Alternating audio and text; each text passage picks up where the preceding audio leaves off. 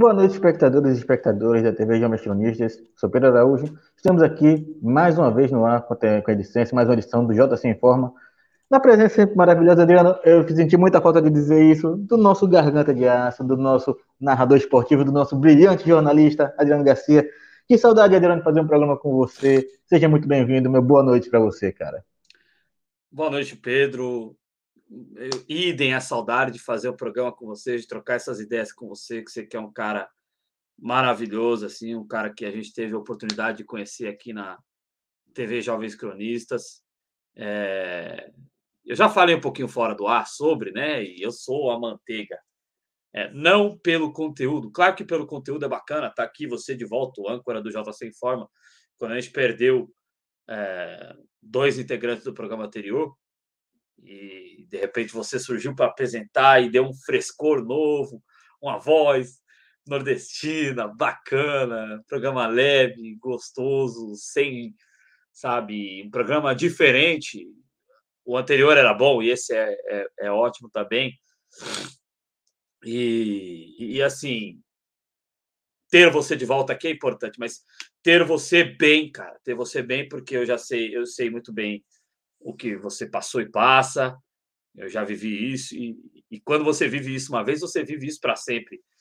Não é, ah, passou. É claro que o tempo vai amenizando, vai trazendo as coisas boas, mas é, é, a gente sempre vai viver isso, né, na nossa vida, as perdas. E eu fico feliz que você esteja bem, esteja aqui com a gente, cara. Porque se você está aqui, aqui com a gente, é porque você está bem. Você estando bem, a gente fica bem também, cara. É, eu vou falar por mim assim que, por já ter passado por isso, é, eu fico muito sem saber o que dizer. Porque na época eu meio que não queria que as pessoas dissessem nada para mim, sabe? Mas estar aqui é sinal de que a gente tem coisas a se dizer. E isso é muito bacana. Eu fico muito feliz de estar aqui com você no JC Informa, na TV Jovens Cronistas e na vida. Tamo junto, Pedrão. Mas, Adriano, muito obrigado pelas palavras. É, é, estar no JC Informa, estar com vocês aqui, não apenas por, pelo conteúdo que a gente cria aqui, mas acredito que nesses últimos um, quase dois anos que eu faço parte aqui do projeto, criou-se uma relação de amizade entre todos os cronistas, todo mundo aqui. Então, estar aqui é, é, é mais importante para mim por essa relação de amizade que a, que a gente criou aqui do que, de fato, apenas pelo conteúdo. O conteúdo é muito importante, o que a gente faz aqui é muito importante, mas a amizade que a gente desenvolveu aqui, para mim, é, acaba sendo mais importante do que isso. Então, é muito bom estar aqui de volta, é muito bom estar entre amigos novamente. É muito bom trocar essa ideia aqui com vocês. Então, muito obrigado pelas palavras, Adriano. É um prazer, repito aqui, é um prazer estar de volta. E antes de a gente começar aí, de a gente passar para a nossa pauta, a gente estava até comentando aqui no, nos bastidores o, o que é que a gente, ia, a gente ia comentar isso agora ou no final do programa. O Adriano foi muito feliz na colocação dele. É uma notícia muito importante porque a gente vai fazer um link direto com o final do programa anterior, com o debate que nós fizemos no programa anterior, Adriano. Um grupo de antivacinas, um bolsonaristas anti-vacina, causaram um caos hoje na LERJ tentando, Adriano, bloquear a votação uh, contra, o, fazendo uma manifestação, tentando bloquear uh, o avanço do passaporte da vacina. É, é, algo que nós já falamos aqui, é algo, os argumentos já foram usados ontem pelo professor Arthur Luiz, por mim, o Adriano vai ter a oportunidade de falar agora. Acredito que é um assunto tão importante que outros cronistas vão acabar vindo falar sobre isso aqui também, porque reforçando o que se disse ontem, Adriano, é um direito coletivo sobre um direito individual. O direito à vida, o direito à saúde pública, contra o tal direito de ir e vir de uma pessoa que se recusa a vacinar. E, Adriano, para passar a palavra para você, é, para você expor sua opinião em relação a isso, uh, só quero deixar um dado para você ver o quanto a vacina é importante. O município do Rio de Janeiro hoje já vive uma epidemia de H1N1. Estou falando do H1N1, a gripe, a gripe suína lá de 2009, para que já existe vacina, para a qual nós já estávamos vacinados há muito tempo. O município do Rio de Janeiro hoje vive uma epidemia de H1N1 por falta de vacinação.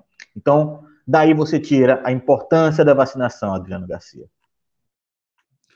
Importância fundamental, Pedro. E aí eu vou ter que ser obrigado aqui a reforçar de novo, cara, a qualidade desse grupo de, de. Não são todos jornalistas, você é advogado, o Arthur Luiz é professor, o Ulisses Santos é professor, geógrafo, é, o, o, o Mário, o Mário, estou pensando em J6 Esportes, perdão.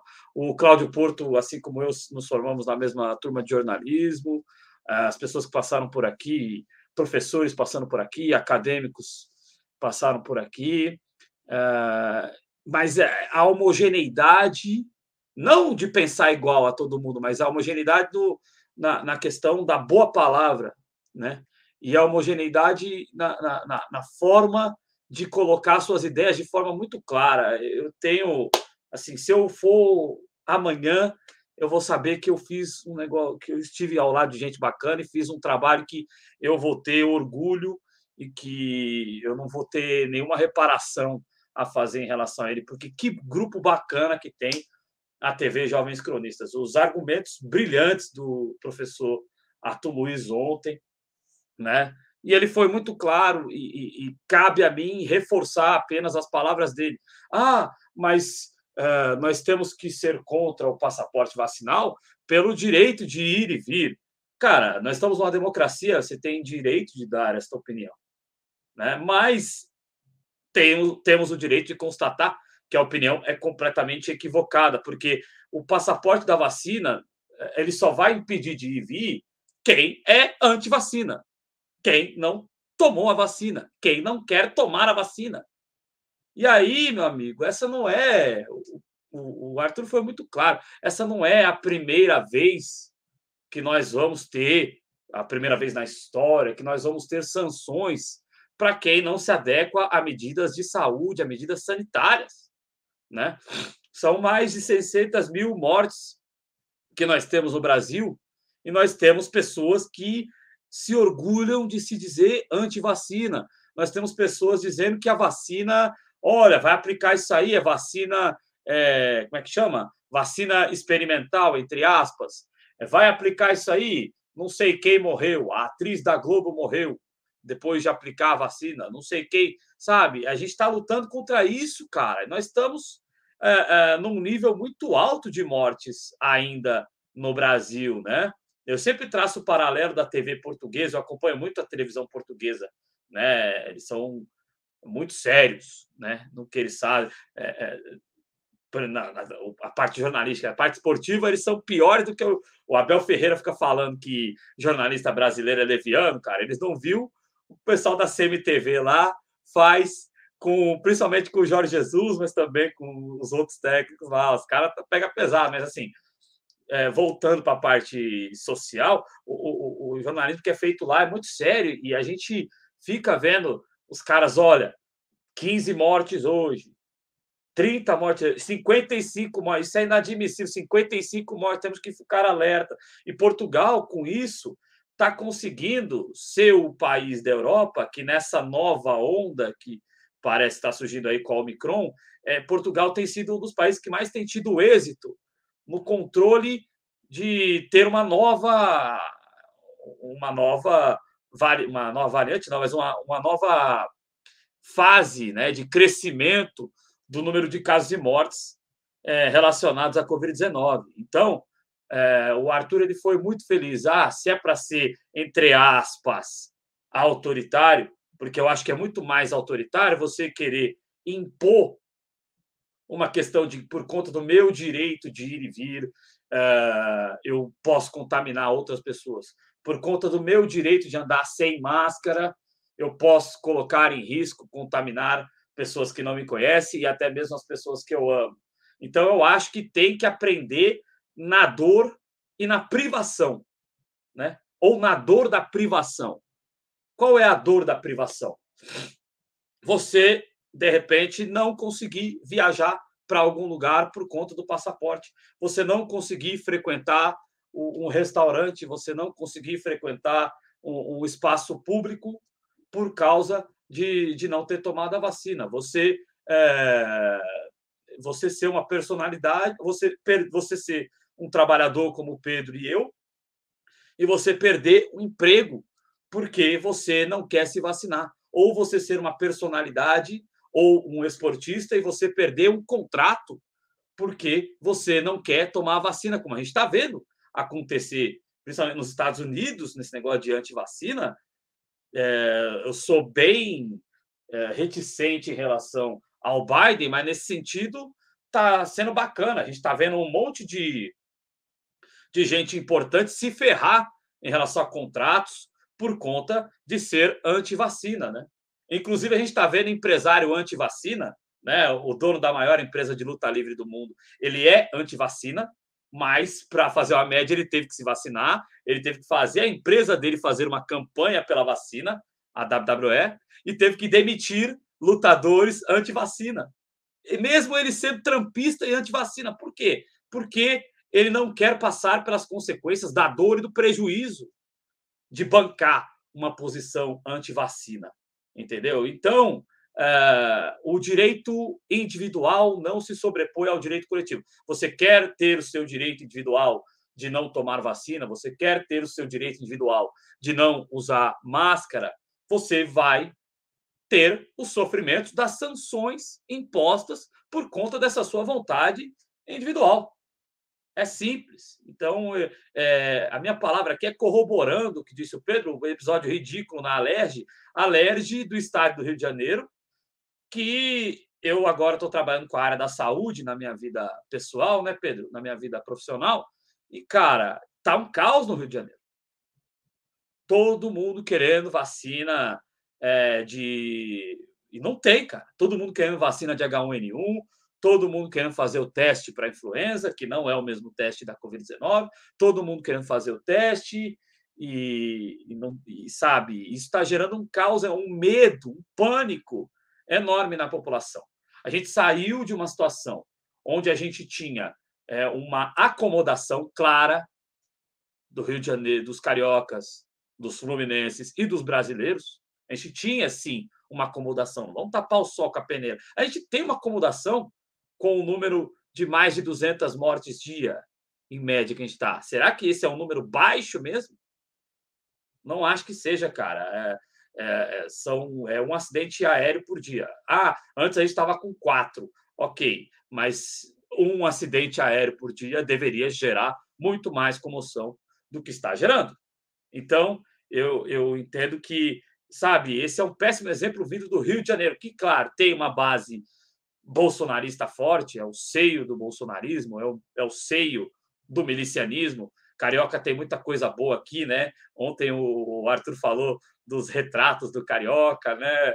O Carioca que é bacanão, o Carioca que é o torcedor do Flamengo puto. Aí você tem também aquele outro estereótipo daquele Carioca que é torcedor do Fluminense politizado, né? Olha, e ele fala assim, mais ou menos meio lento, esse Bolsonaro aí, sem condições, cara, porque o cara é um fascista. Porra, o Rio de Janeiro tem coisas maravilhosas, cara, mas, infelizmente, tem isso, né? E é absolutamente lamentável. E esse episódio mostra a importância do passaporte vacinal porque é, essa gente se cria, essa gente cresce, essa gente fala para outras essa vacina aí, cara, essa vacina aí, é, você tem que ter medo dela, porque ela pode causar alguma coisa. Você não viu que a Milá morreu 40 dias depois, sabe? Então tem que ter, tem que ter. E esse argumento, na minha visão, nós estamos num, num ambiente democrático, é, então as opiniões são livres, mas é livre também o direito de considerar opinião equivocada. E você colocar o direito individual de ir e vir acima do direito coletivo, eu acho uma opinião bem equivocada, ainda que nós estejamos num ambiente democrático e permitamos e, e louvemos a possibilidade de todas as opiniões. Mas eu acho que se ainda havia alguma possibilidade de de ser válido o argumento do direito individual, eu acho que depois desse episódio lamentável aí, porque, cara, ah, mas eu sou a favor da vacina e sou contra o passaporte em nome das liberdades individuais. Cara, mas se você é a favor da vacina, você tomou a vacina. né? E só é, é claro que a gente vai falar de Covid no final também, Pedro, mas ficar alerta para uma coisa: nem todo mundo que não tomou a vacina é anti-vacina, porque a gente sabe que a gente vive jornadas de trabalho muito longas e muito complexas e muito extenuantes. Agora, com trabalho em casa, você não está à disposição da empresa só no seu horário de trabalho. Você tem que estar sempre alerta ali, ou oh, faz alguma coisa para mim, ou oh, assina aquilo ali, ou oh, faz não sei o quê, ou faz hora extra aqui que você está em casa, mesmo você não vai se deslocar. Então você vai fazer hora extra para mim. Se você não faz, você fica mal visto. Entendeu? Então, é, é, nem todo mundo que não tomou a vacina é antivacina. Isso gera uma preocupação. Mas, por outro lado, é até uma forma de protegê-los, porque se nós chegarmos nesse nível do passaporte, e tomara que cheguemos na questão do passaporte antivacina, aí uma empresa não vai ter como não liberar o seu funcionário para tomar a vacina, né? Até porque é o interesse coletivo da empresa, né? Então, é, eu acho que esse episódio foi didático e louvar mais uma vez a forma brilhante com que se expressou e com que sempre expressa o Arthur Luiz, que é um cara que eu tenho muito orgulho de de, de estar tá com ele aqui na TV Jovens Cronistas. Faço poucos programas com ele, né? Mas é, ouvi-lo, que eu também sou espectador, eu sou espectador de todos os programas da TV Jovens Cronistas e é sempre muito bacana ouvi-lo. E, cara, muito orgulho do nosso trabalho aqui. É, a gente tem de vez em quando algumas situações bem desagradáveis, de cobranças excessivas ou de ataques. Recentemente fizeram, Pedro, para a gente poder entrar na, na pauta do programa, fizeram um vídeo no lugar aí de duas horas distorcendo fala nossa e responsabilizando a gente como se a gente respondesse por um partido político. Vocês devem saber qual é, né? É, da corzinha aqui do nosso.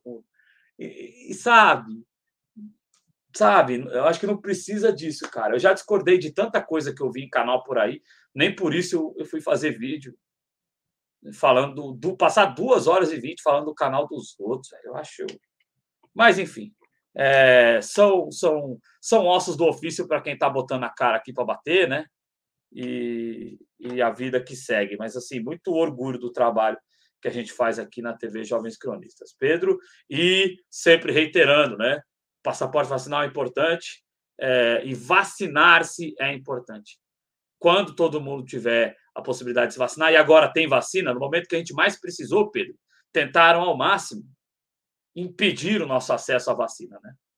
É importante que se deixe claro. Só que agora tem. Então vamos é, fazer o possível para sair disso. Não é o carnaval. Outra coisa que eu concordo com o Arthur Luiz, não é o carnaval o vilão.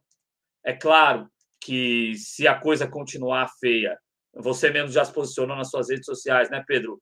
Você não vai. E, e a gente estava até preparando aqui uma cobertura de carnaval Estou com esse dilema ético agora, também, entendeu? Uh, mas não é o carnaval, viu?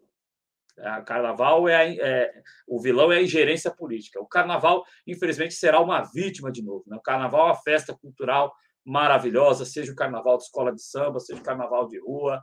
É, mas se nós não tivermos condição sanitária, infelizmente, por mais responsabilidade que haja, não vai ser possível termos carnaval. Então, uh, os vilões são aqueles que são anti-ciência, aqueles que querem uh, que as vontades pessoais se sobreponham ao interesse e à segurança coletiva. Né?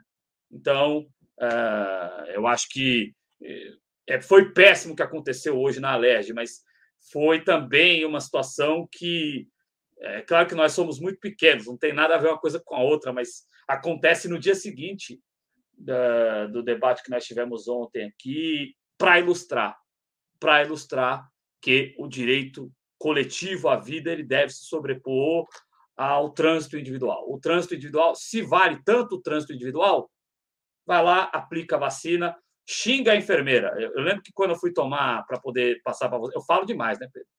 Eu lembro que quando eu fui tomar a primeira dose, uh, o cara anterior a mim estava com a camisa do Palmeiras, o cara, inclusive, né?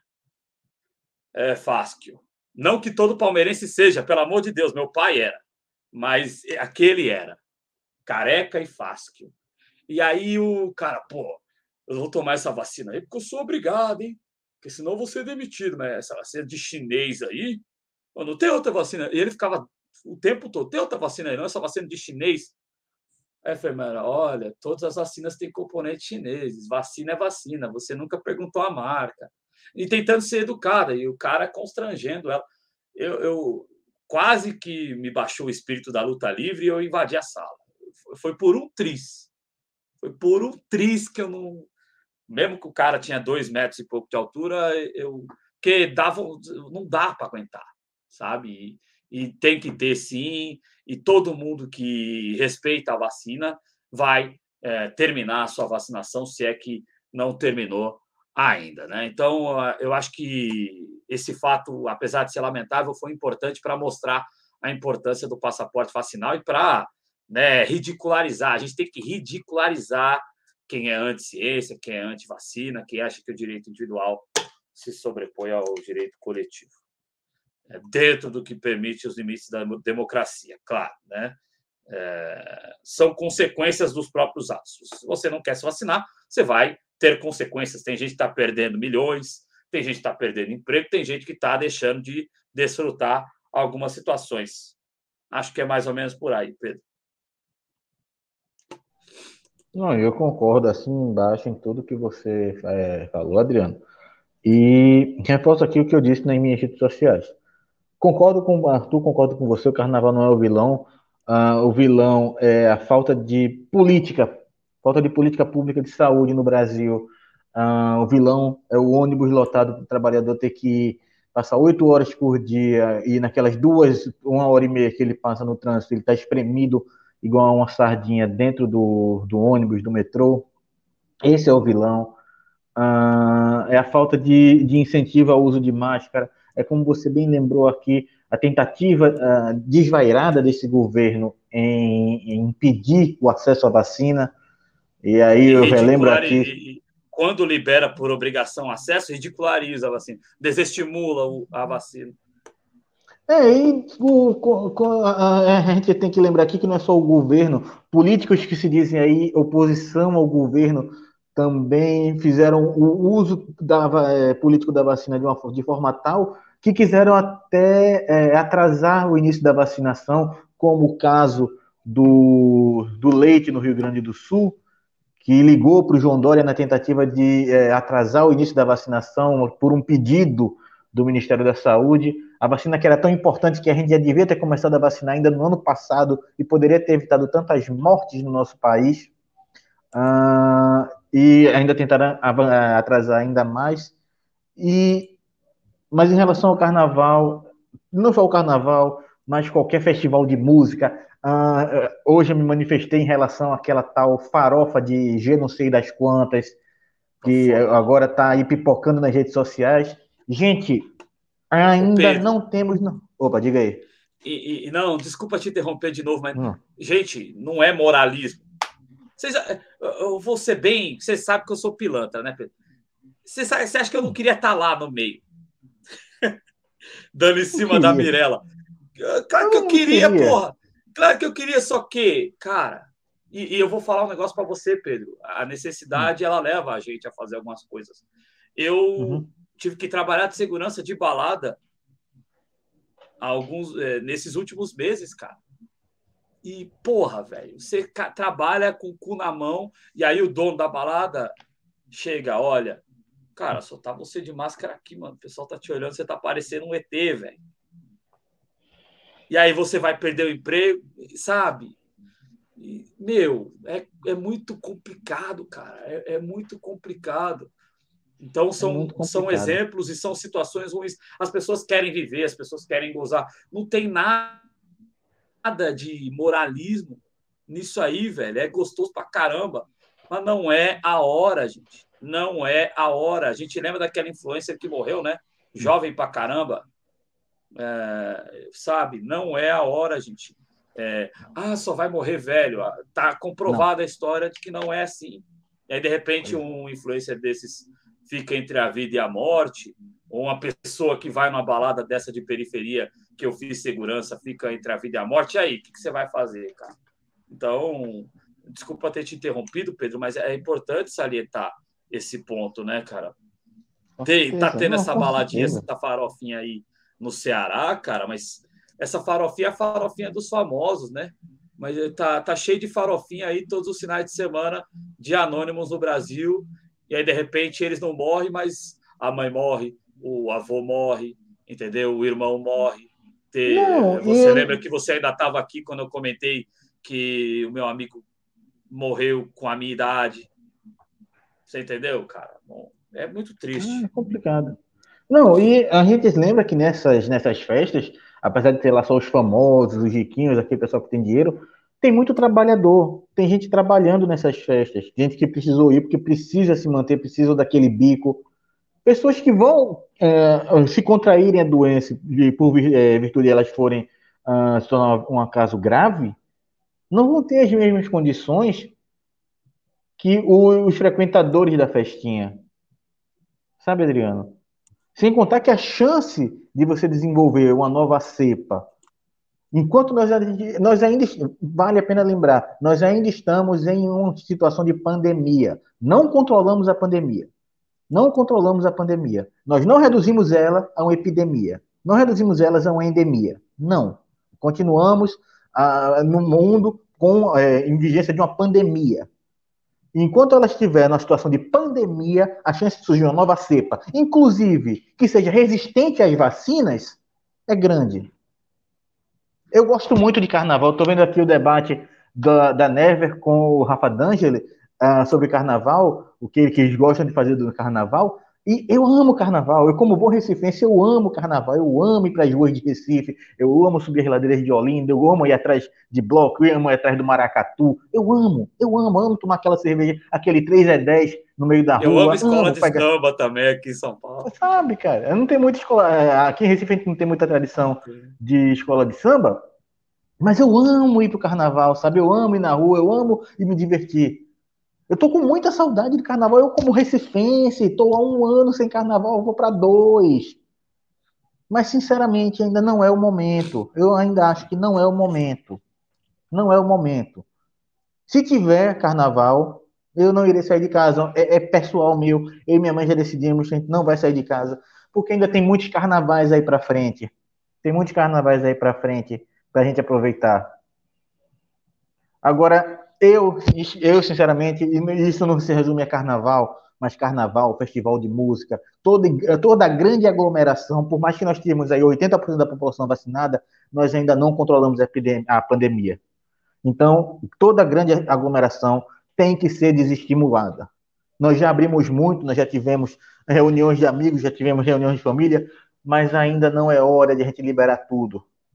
Eu sei que tá todo mundo querendo se divertir, sair, brincar, eu tô doido, eu tô doido pra voltar aí para um estádio de futebol, Adriano Garcia. A torcida já voltou, mas eu não tenho coragem de ir. Eu tô morrendo de saudade de ir ver um jogo de futebol dentro do estádio. Eu tô doido, mas eu ainda não vou. Eu ainda acho que não é o momento. A gente, tá, a gente já passou esses últimos dois anos aí lutando contra essa pandemia. Sobrevivemos. A gente pode dizer, Adriano Garcia, se a gente terminar esse ano, que nós sobrevivemos a 2021 então, gente, é minha opinião pessoal. Uh, não estou dizendo aqui que todo mundo tem que concordar. Concordo com o Adriano e com o professor Arthur Luiz, o carnaval não é o grande vilão, mas ainda tem tanta. A gente ainda tem um caminho para lutar até terminar essa pandemia.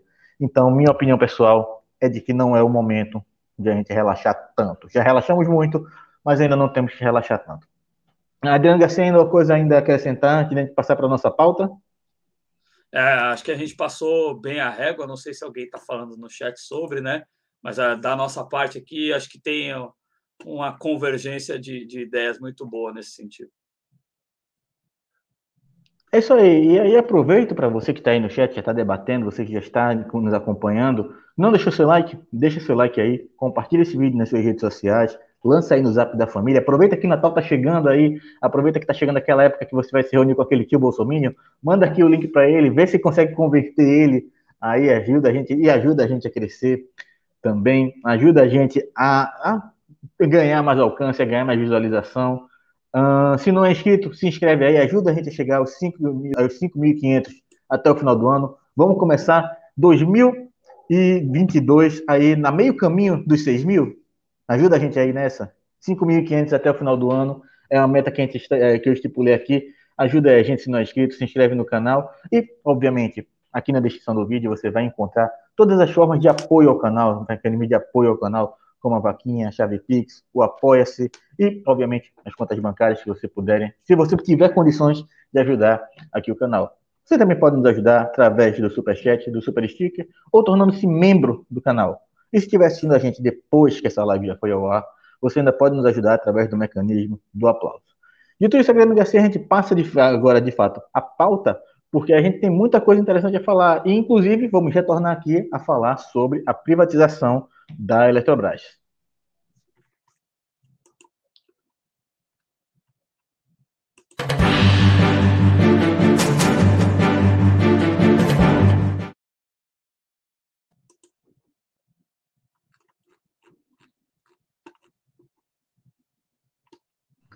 Antes de até passar para as manchetes, até esqueci de, dar, de tirar do mute, mas eu queria dizer que a gente está muito chique aqui com essas novas vinhetas do JC Informa. A gente está aqui, é, eu estou adorando essas novas vinhetas. Mas passando aí para a manchete. vinheta do Jornal da Cultura.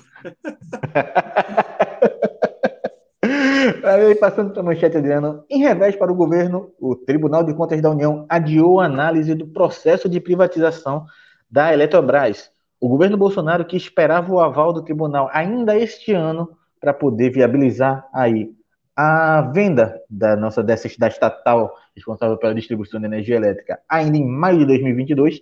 Tem medo, Adriano, que o atraso no, é, na análise do Tribunal de Contas possa atrapalhar a venda, porque ele acredita que com as oscilações de mercado decorrentes da, do, é, das eleições que começa que por mais que elas só se realizem em outubro, mas elas começam de fato a acontecer muito antes, o processo eleitoral e as oscilações de mercado, e, enfim, toda essa, essa grande especulação de mercado que acontece, o governo tem medo que isso possa atrapalhar a venda da, Petro, da Eletrobras. E, Adriano, para passar a palavra para você, eu vi um, um, uma colocação muito interessante na internet desses dias. Foi até, se não me engano, a Zélia Duncan que falou. Uh, eu sinto, Adriano, que a gente está cada vez mais. Eu sinto do governo uma aceleração e um desespero para destruir e vender tudo do Brasil o mais rápido possível. Parece que a, a, o que eles querem, a vontade deles acelerou ainda mais com a possibilidade de derrota em 2022, Adriano. Ah, com certeza, Pedro, com certeza. É, acelerou demais. Eles sabem que é, Agora, é que é uma discussão, acho que até mais para o final do programa a gente vai falar sobre, né, Pedro? Porque eu tô, você está voltando agora, né? Eu estou meio que participando do, do, do JC Informa agora também, fiquei. É, nós estávamos com duas edições da semana, não estava sendo necessário participar, né? É, mas agora, com a sua volta, nós estamos aí. E o negócio é o seguinte, Pedro: a gente está debatendo muito nos outros programas aqui da casa sobre o cenário para 2022. É claro que as esperanças com o Moro aumentaram um pouquinho, eles não tinham candidato. O Bolsonaro, claro, era um candidato indigesto, porque é um cara que, mesmo setores da direita, não querem mais que eh, seja, não querem mais ser representados por ele, né? O Bolsonaro parece que nunca existiu, por exemplo, né? O PSDB não quer de jeito nenhum o Bolsonaro lá. Então, é, é, ou pelo menos faz que não quer de nenhum Bolsonaro lá. Então, é, é, a iminência da derrota do Bolsonaro leva, e o próprio Bolsonaro e a própria rede de mamata que o sustenta, né, quer liquidar o que não é deles, né? Aliás, liquidar o que não é deles, o PSDB também entende, né? O João Dória também entende, né? Então, eles querem liquidar o que não é deles para tirar um, né, a mamata, eles querem estabelecer o lucro pessoal a todo custo, e nisso ativos importantíssimos estão nessa. A nossa Petrobras está sendo liquidada, né, praticamente não existe mais. Mais cedo a gente estava tendo aqui no Espaço Trabalhista um debate interessante com o Cristiano Araújo sobre a reestruturação da Eletrobras e tal, que o Ciro quer fazer, que é louvável que o Ciro queira fazer, mas chegou num ponto a coisa, Pedro, que é muito difícil conseguir fazer. Porque nós não temos praticamente mais nada. Né? Ah, vamos indenizar. É muito complicado. é muito complicado e a Eletrobras é fundamental, assim como os Correios são fundamentais. Você não pode entregar uma infraestrutura como a dos Correios para o capital internacional, porque eles não vão entregar nos confins de Roraima, eles não vão entregar nos confins do Acre, eles não vão entregar nos confins da Amazônia, eles não vão entregar no sertão nordestino, eles não vão entregar. E como é que você vai entregar uma infraestrutura gigantesca como a dos Correios para uma empresa estadunidense? Sem condição, sem condição. E a situação da Eletrobras é ainda mais grave. Nós estamos lidando com energia, né? Nós estamos lidando quando da, do absurdo lá no Amapá, quem socorreu? A infraestrutura da Eletrobras. E qual é a diferença das empresas públicas em relação às empresas privatizadas, as empresas privadas, as empresas que têm o lucro como único objetivo? Elas não têm o papel social. Se a, empre... se a Eletrobras for completamente privatizada, o CEO né, de uma dessas empresas compradoras pode chegar e falar: por que, que eu vou socorrer o Amapá se eu estou lucrando aqui embaixo? Se eu estou lucrando aqui em Minas, se eu estou lucrando aqui do lado do Amazonas, na Zona Franca de Manaus, por que, que eu vou socorrer é, é, o, o Amapá? Quem mandou ele? Desculpa, eu não estou falando isso. Você sabe que eu me expresso de uma forma muito forte, né, Pedro? Quem mandou você morar no Amapá? Eu estou lucrando aqui na Zona Franca de Manaus, aqui do lado, mas eu não vou te socorrer, porque quem mandou você morar no Amapá é assim que pensa o setor privado. Então, nós temos que é, é, manter e ampliar o serviço público essencial. E o serviço de energia é um serviço essencial. Nós tínhamos, a, nós estamos vendo o que está acontecendo com a gasolina. Isso remete muito ao, ao debate do programa anterior. Está impossível você abastecer. Está impossível você comprar gás. Tem gente, você lembra de quando você estava aqui ainda, Pedro? Tantos relatos a gente falando no ar, no programa aqui, você falando comigo, você falando nos programas com o Arthur. O Arthur dava muito, muito, muito, muito azar, né? Não vou chamar isso de sorte. Dava muito azar que sempre que o Arthur estava aqui, tinha saía alguma matéria de alguém que se queimou cozinhando com álcool não, o Estado brasileiro tem o papel de proteger o seu cidadão e de oferecer os serviços básicos. Energia é serviço básico. E é, é claro que é uma decisão que tem um caráter muito breve, muito específico, que pode cair a qualquer momento, é, que inclusive o cara falou, olha, com a, com a fé em Deus vamos conseguir passar isso aí, né? Está aqui na matéria. E, e, mas, de qualquer maneira, a gente espera adiar isso, como você disse, ao máximo possível, para que, de repente, uma troca de governo e um governo progressista que vença as eleições, a gente possa conseguir impedir a entrega do restante da Eletrobras e tentar, o que é muito difícil, conseguir até recuperar é, algumas distribuidoras na parte de distribuição já está praticamente completamente privatizada, mas eu sou a favor de reestatizar eu sou a favor de. É claro que você tem que ter um congresso forte para isso, mas eu sou a favor de reestatizar tudo que é serviço básico que já foi privatizado. Ah, ah, você vai indenizar os capitalistas, tem que te expropriar. Cara, nós não estamos em 1800, e, né? Ah, então você é um conciliador. Quem tem chance, é que nem os caras falam aqui, né? Daqui a pouco vai vir alguém dizer que eu estou passando pano para o Lula. Dane-se, que né? Quem não tem cérebro diz isso. O que eu faço de crítica ao PT, ao Lula aqui, cara, né? Eu sou, eu virei persona não grata para um monte de, de amigos que até hoje eu considero amigos, mas tem gente que vai dizer que eu estou passando pano. Mas a questão é o seguinte, cara. O Lula se elegeu porque ele fez a carta aos brasileiros, fez concessões e fez um processo de ganha-ganha onde as elites ganharam. Se o Lula for, tivesse revolucionário, ah, nós vamos expropriar tudo os negócios aqui, nós vamos arrebentar com a boca do balão, esses, rica, esses riquinhos vão tudo cair fora do Brasil. Ele não tinha sido eleito jamais, não teriam permitido que o presidente Lula tivesse sido eleito. Infelizmente, nós estamos em 2021 e nós estávamos em 2004 ou 2008? quando ele se elegeu pela primeira vez, mas já, nós já estávamos no 2004. 2002. Né? 2002. 2002. Boa. A minha memória é péssima, a memória é, é, de datas. Então, nós estávamos em 2002, nós já vivíamos um mundo atual onde você tinha que abrir concessões, onde você não conseguiria fazer uma grande revolução. Ah, você não, quer, você não quer, então, uma grande revolução? Claro que eu quero, mas é possível?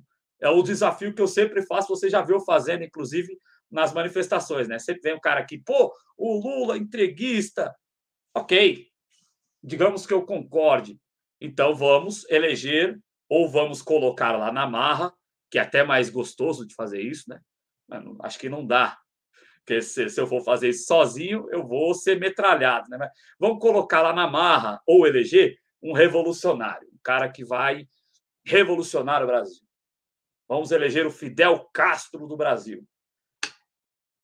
Tem o Fidel Castro? Um. Vai ser eleito ou vai ser colocado? Se vocês me apresentarem quem é, aí eu posso abraçar a ideia de vocês. Por enquanto, eu não vejo, infelizmente, esse cenário. Mas vamos ver se a gente consegue defender a Eletrobras, porque defender a Eletrobras é defender os interesses e defender é, um item básico de sobrevivência do povo brasileiro.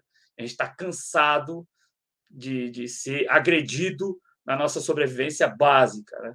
Então, essa é uma notícia boa, é uma notícia frágil. Eu só quero destacar mais um ponto, Pedro, que me deixou também bem. Que me deixou estupefato, mas também não é nenhuma surpresa. É que eu sou um cara que fica puto com algumas coisas, entendeu? Se você lê o texto do G1, é, tem um tom de lamentação aí, né? Olha, a capitalização, ela tem que sair, viu? Mas esses caras estão atrapalhando sair a capitalização. Eu sou, faço mídia independente, eu sou um jornalista, mas é, me irrita muito no jornalismo corporativo, e aí não é nem culpa do jornalista que escreveu, ou é também, porque tem aquele processo de que, ah, se eu me mirar na elite, aquela coisa psicológica que a gente já debateu aqui, né, Pedro? Ah, se eu me mirar na elite, eu serei elite, entendeu? Às vezes o cara nem assina a matéria. Mas, assim, uh, uh, essa questão corporativa de que ah, tem que sair aquilo que beneficia o mercado. Cara, é, eu, eu só tendo a entender, então, que o setor corporativo de mídia tem uma ligação umbilical, né? uma ligação coital com o mercado, então, né? com o mercado, com os interesses do mercado. Entendeu? Então, isso é lamentável, porque o jornalismo tinha que ter uma relação umbilical com os interesses da sociedade, os interesses do cidadão. É, colocar na mesma linha o seu interesse, o meu interesse, Pedro, que somos meros anônimos aqui, que estamos tentando levar algum tipo de informação, mas somos anônimos, não, não somos de nenhuma corporação, não somos de nenhum veículo forte de mídia. Ah, é, que nem somos imprensa, mas somos imprensa que não é imprensa corporativa. Então, nós não temos esse peso, né? Mas uh, eu, você e quem nem é, nem comunica nada, a pessoa que de repente nem tem casa, ela tem que ter o mesmo valor para quem faz comunicação do que uh, a, o, os interesses das corporações e das elites.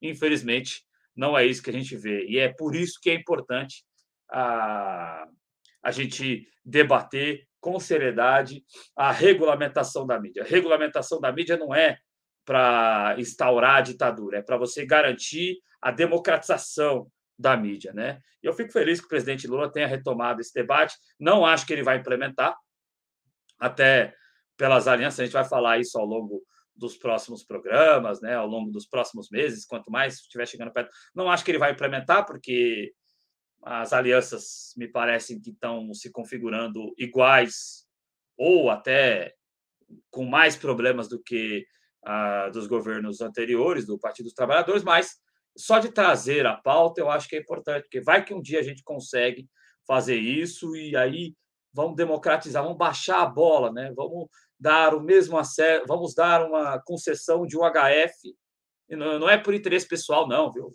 Estou falando para todo mundo poder comunicar, para o canal de bairro poder comunicar numa frequência é, digital, para a TV 247 poder comunicar uma TV numa é, frequência digital, para a TV Jovens Cronistas poder comunicar numa frequência digital, como está comunicando a Jovem Pan. A Jovem Pan está numa concessão é, de frequência, é, ainda na TV paga, mas quase pegou a concessão da ex-load, né? Acabaram com a load, né? Tadinho de nós nerds, acabaram com a load. Então, o que acontece é isso, Pedro. Eu coloquei aí atrapalhe entre aspas, espero que atrapalhe em longa medida, não acredito, mas essa notícia é um alento. Vamos ver o que acontece aí nas próximas, nos, nos próximos meses, né? Porque o ano está acabando, né, Pedro? Pois é, a gente tem aí uh, alguns dias ainda para 2021 acabar. E, e o cara quer votar antes, né? Pelo que eu li aqui. Ele quer, quer eles querem. Ele disse que semana que vem já entrega o voto dele. Uh, se Deus. Ele ainda coloca no final, se Deus quiser. Uh, eu espero sinceramente que Deus não queira. Não estou querendo que nada de mal aconteça com ele, que ele fique doente, que alguém fique doente. É. Mas eu espero que Deus não queira. Uma cara da que Deus... Barabás para ele aí, né? que seque todas as canetas, que o teclado do computador dele quebre, ele não tem mais como digitar esse voto até o final do ano. Porque a gente realmente, Adriana, a gente está precisando que uh, as coisas se atrasem para que a gente possa tentar uh, retomar a partir de 2023, porque no ritmo que está, não sei se sobra Brasil para a gente tentar recuperar. E para Brasil dos poderosos vai sobrar, né? Agora nós. Não, não. Para a gente aqui embaixo. Tá difícil. Brasil com Z, o Brasil com Z vai sobrar muito. O Brasil é, com S aqui de baixo, a gente não sobra não, não sobra para a gente não. E para complementar uma coisa que você falava, Adriano, em relação aí a, ao presidente Lula, a política de conciliação dele, tenho muita crítica e provavelmente em 2023 vou fazer muita crítica à política de aliança, à política de conciliação que o Lula faz, mas eu tenho duas coisas para falar. Uma eu vou remeter uma fala do professor Arthur Luiz ontem, e uma eu vou falar, falar remeter a fala do próprio Lula. Começando com a do Lula. Uh, ele mesmo disse: não adianta votar no candidato progressista para o governo e eleger o deputado de direita para o Congresso. Claro. Porque se o deputado de direita está no Congresso, ele vai ter que negociar com o deputado de direita para poder aprovar alguma coisa, para poder mas governar. Mas aí não é nosso, Pedro, mas aí não é nosso papel voltar um pouco à base e tentar. Nós temos um número insignificante nas casas legislativas, seja da Câmara, do Senado, seja nos estados e municípios. Será que não é Sim. nosso papel tentar voltar à base, ao invés de tentar sempre coligar com, com eles, entendeu? É, é isso que me, me, me, deixa bem chateado. E aí a, a, galera só me responde quando eu falo isso: ah, se fosse fácil, a gente já tinha feito. Nada é fácil, cara, mas eu acho que é mais fácil fazer isso do que fazer uma revolução como os caras querem aí, dizendo que há quem do campo da esquerda governou o Brasil é entreguista. Não, eu concordo com você. Ah, e a, a, grande questão de não ser fácil é que nós não vamos ah, conseguir isso da noite para o dia, infelizmente. É, a, o PT abandonou as bases ao se tornar governo, o próprio Lula reconhece isso na entrevista que ele fez recentemente no Podpar, e uh, nós abandonamos as bases e deixamos esse... Não existe vácuo em relação à política. Se nós abandonamos as bases, alguém tomou. Uh, as igrejas neopentecostais né, tomaram isso, existem grupos de direita conservadores que tomaram isso, uh, e para nós voltarmos às bases agora, é um trabalho muito longo, um trabalho muito árduo. Que o PT já tinha que ter começado a ser feito lá em 2016, quando sofreu o golpe. Infelizmente, uh, o PT, por N motivos, eu não vou saber dizer, eu, nunca, eu não vou saber explicar, porque eu não estou por dentro da política partidária, mas o PT não fez. Nós deveríamos ter feito lá em 2016, eu concordo com você, nós deveríamos ter voltado às bases para conseguir uh, um número expressivo de deputados. O PT cresceu porque estava nas bases. O PT sempre foi um grande partido, mesmo sem precisar de grandes coligações. O professor Arthur Luiz lembrou ontem, de, 90, de 89 a 2018, o PT sempre disputou as eleições. É o PT e mais alguém, é o PT e mais alguém. Sim. Foi com o Collor em 89, o PSDB polarizou ali por, durante quatro eleições, mas o PSDB também foi embora. 2018 foi outro candidato, mas o PT sempre esteve presente. Então o PT sempre foi um partido forte. E ele sempre foi um partido forte porque estava com as bases.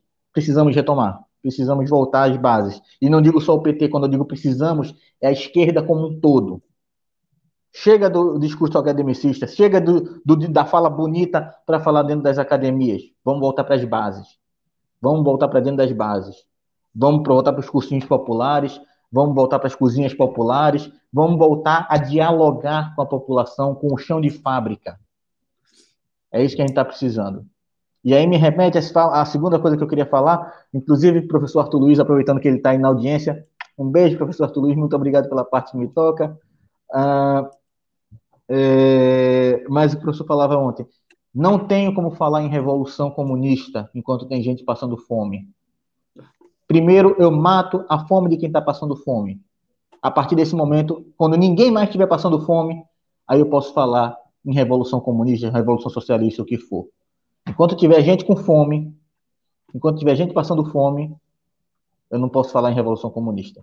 Ah, mas a fome é uma coisa do capitalismo, é uma, é uma coisa dentro do, é, do capitalismo. Mas eu não posso chegar para alguém que não tem um pão para comer e falar. O seu mal é o capitalismo. Nós precisamos acabar com o capitalismo. Essa pessoa não vai nem querer saber o que é comunismo, o que é teoria, o que é mais-valia, não vai querer saber as teorias de Marx, de Engels, de quem for. Aquela pessoa precisa comer.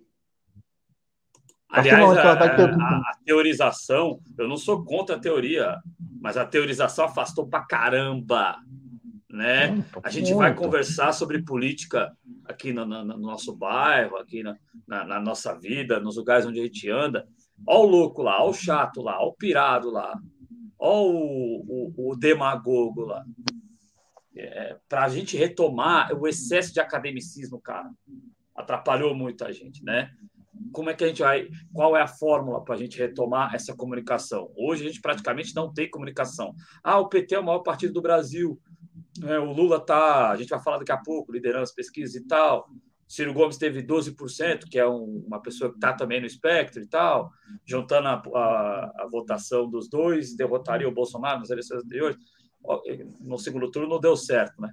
Mas, é, sabe, é, a parte disso, cara, existe uma dificuldade de comunicação abissal, né? As pessoas simplesmente eh, que estão fora dessa nossa bolha simplesmente não querem nos ouvir, porque foi gerada essa distância ultra acadêmica e esse abandono da base. Muita gente, eu já te falei, já falei aqui no ar, né, Pedro, com você, me informa sobre essa experiência que eu tenho de viver na quebrada.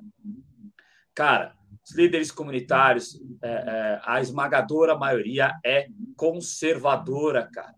É de direita, está escorado em vereador, em deputado de direita, cara.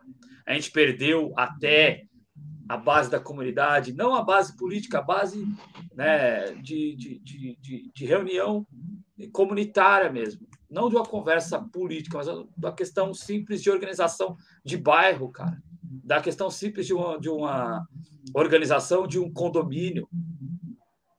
Sindicaiada, tudo de direita também tudo conservadora, tudo né, falando do Arracabadaraxão Barabás, sem nem saber o que, que é isso. Se quer, eu sei que já fui evangélico. Então, sabe, é, é, é, é, uma situação muito alarmante. Então, quando o cara fala, ah, temos que revolucionar, temos que. Eu não, não, não encontro a fórmula. Eu gostaria muito de participar, inclusive, desse processo, mas não encontro a fórmula, Pedro. Mas é de fato, Adriano. É, a gente não, não, não, talvez não exista uma fórmula para, e talvez essa seja a nossa grande dificuldade, mas o fato é que precisamos voltar às bases para impedir, inclusive, reverter todo o estrago que foi feito nesse governo, que só conseguiu fazer tudo o que fez porque tinha uma grande base parlamentar lá dentro, uma base parlamentar que é, não, não tem nem um pouco preocupada comigo, com o Adriano, com o Cláudio, com o professor Arthur Luiz, com, ninguém, com qualquer pessoa que esteja na base da sociedade, ele não está preocupado, ele está preocupado com quem está no topo e neles próprios, nos próprios interesses e no lobby que elegeu ele. Então nós precisamos voltar para as bases para termos uma base dentro do Congresso. É, precisamos retornar à base para eleger uma base. Essa é a verdade. Adriano, alguma coisa ainda acrescentar em relação a, ao bloqueio aí do TCU, a venda da, da Eletrobras, bloqueio entre aspas, que é apenas um pedido de revisão da, do relator do caso? É, parafraseando novamente você, né, Pedro? Esperar que né, o universo conspire para que isso aí seja o mais atrasado possível. É sério, antes de a gente passar aí para nossa próxima, nossa próxima manchete, queria só dar uma passadinha aqui no chat. Tem muito comentário que a gente deixou aqui passar, mas queria aqui agradecer a presença do companheiro Paulo João, que esteve ontem aqui com a gente debatendo em relação ao passaporte da vacina. Paulo João, seja muito bem-vindo, é um prazer ter você aqui com a gente. E novamente reforço, não se, não se uh, reprima em comentar, seu comentário é sempre muito bem-vindo e democraticamente nós vamos sempre é, aqui colocá-lo em questão, em debate, concordar ou não com você. Aqui é, a gente, todo mundo é livre para falar, desde que de forma respeitosa, sem desrespeitar ninguém. Então, sinta-se à vontade. Sempre é tentando é basear as, as ideias, né, Pedro? Porque quando a gente. Exatamente. Ah, eu discordo porque eu. Quando eu falo, eu discordo porque eu discordo, aí aí é ruim. Agora, eu discordo por causa disso, disso, disso, disso. Isso é, é, bacana, porque aí a gente pode refletir e tirar alguma coisa de boa da discordância ou não. É, agora, por exemplo, se, se, nós tivéssemos aqui, é, é, se o canal fosse invadido por bolsonaristas, nós não íamos levar em consideração, porque só falam merda, né? Que eles falam. E eles também iam achar que nós só falamos merda e não ia levar em consideração que a gente fala. A gente está aqui num ambiente democrático, pessoas que têm uma visão coletiva e social e tal. Então, mesmo quando discordamos, a gente pode tentar depurar algo. Olha, quando ele fala, será que isso aqui não tem valia? E por aí vai, né? É exatamente isso, Adriano. Então, Sinta-se à vontade em comentar, você é sempre muito bem-vindo aqui. Rafa D'Angeli também, que chegou por aqui, seja muito bem-vindo, é um prazer ter a sua participação por aqui, assim como a da Never, que também chegou por aqui. Eu, ah, posso responder só esse comentário rapidinho? Não, vontade, Adriano, é... vontade. Cara, nós vamos ter chip na testa. Desculpa, já, é, o, o, chip pode não ser na testa, mas a gente já anda de chip. O que, que vocês acham que são os PicPays, os PagSeguros, os Mercado Pagos da vida? Cara, vai chegar um momento que nós não vamos ter mais dinheiro físico. Né? Até o cara da pequena Bobonieri, do final da periferia, da, da divisa minha aqui, com uma cidade vizinha que não tem saneamento básico nenhum, e que o prefeito eleito foge da cidade. Só para completar aí, Adriano, só para completar o que você está falando, o cara que está vendendo no metrô já aceita já pagamento tem... que não seja. Já. Já, e prefere. E prefere, porque andar com dinheiro, se ele precisa correr do guarda, e você sabe que eu tenho essa experiência, né, Pedro? E vou ter que voltar a fazer isso, porque né, briguei lá com os caras lá das baladas. Então o negócio é o seguinte: e, e tem que completar a renda. Então, assim, se você está trabalhando no, de vendedor ambulante ilegal, e você tem que. Hoje em dia o negócio é Pix e é maquininha, porque quando você corre com a moeda no bolso, faz barulho. Né? Se você precisar. Se você, não é nem que você corre, se você está andando com a moeda no bolso, aí o guarda ouve o barulho das moedas, opa, é ambulante, e já vem para cima para agredir você entendeu? Então a gente não quer andar com moeda no bolso, pá, porque a moeda, o barulho das moedas balançando no bolso, ela chama o faro do, do cão de guarda do Estado que vai é, tirar o seu ganha-pão e vai te agredir. Então, assim, cara, a gente já tá com o chip na testa, na mão, no bolso, no, na nuvem. É, sabe? A questão, ah, vão botar um chip na sua besta, na, na, na sua testa, 666, né? Pô, eles, eh, a tecnologia avançou tanto, cara, que eles não precisam botar um chip na sua testa. O seu chip, ele está na nuvem, né? Então, a profecia falhou nisso, mas já, já existe o seu chip na nuvem. Então, assim, democraticamente, Rafa, você é um espectador, mas, sabe, é meio, eu acho um pouquinho dogmático esse comentário, mas respeito. Isso aí, eu concordo com o Adriano. E, de fato, nós dois já somos monitorados de todos os lados, com chip ou sem chip. Basta Google, você ter uma aí, coisinha os caras sabem por onde, por onde a gente andou, em todos os lugares, cara. Você Por passou por um lugar, lugar que eu nem sabia que eu passei, ou lugar que eu não queria que ninguém soubesse que eu passei. Tá lá no, no Google, no relatório do Google Maps, que chega para mim todo mês no meu e-mail. E aí? Pois é, é, eu, Pedro, eu estou conversando com você sobre. Cara, isso é perigoso, hein? Porque antigamente a gente ia lá, pesquisava sobre um tênis, por exemplo, aí vinha um monte de oferta de tênis. Agora eu estou sentindo, Pedro, a gente está falando aqui sobre vacina. Quando terminar o programa, primeira vez que eu abrir o Google aqui, a primeira coisa que vai aparecer é vacina no Rio de Janeiro. Sendo que eu não ditei nada, eu estou conversando. Então, eles estão ouvindo, ou não é que estão ouvindo, né? Algum algoritmo está puxando o teor da nossa conversa, cara, para oferecer algum produto para a gente. Eu estava é, comentando com o Cláudio e com o Arthur, o professor Arthur Luiz ontem uh, depois que a gente foi ao ar, que agora no início de novembro, a minha avó veio a falecer. Tava só eu e minha mãe em casa, minha mãe gritou do quarto falando que vovó tinha falecido. Uh, eu pulei da cama sem levar nada, o celular ficou no meu quarto e tentei reanimá-la. Tentei reanimá-la. O celular estava longe, não, o meu celular não estava perto de mim, não tinha nada ligado aos meus perfis de internet que estivessem por perto. E nunca tinha falado isso com ninguém até aparecer uh, e eu comentar com minha mãe.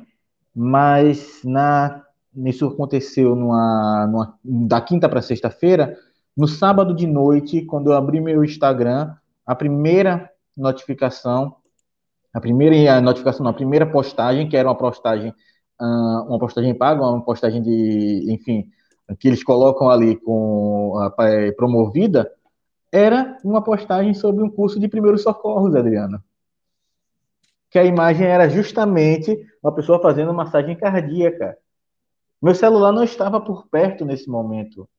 Até eu vi essa postagem, eu não comentei com, uma, com minha mãe sobre nada em relação a isso. E ainda assim, começou a aparecer para mim esse tipo de postagem. Então, para a gente ver o nível em que nós estamos sendo Os vigiados. Spywares, né? Cara, Com chip cara, ou sem chip. Smart, você tem Smart TV, Pedro? Tem no meu quarto.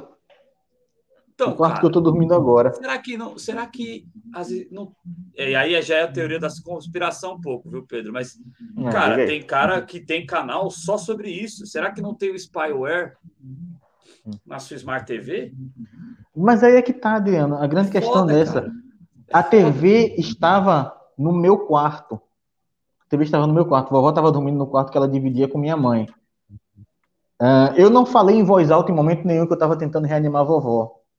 Eu não, falei, eu não falei em voz alta em momento nenhum. E não tinha como ver o que eu estava fazendo.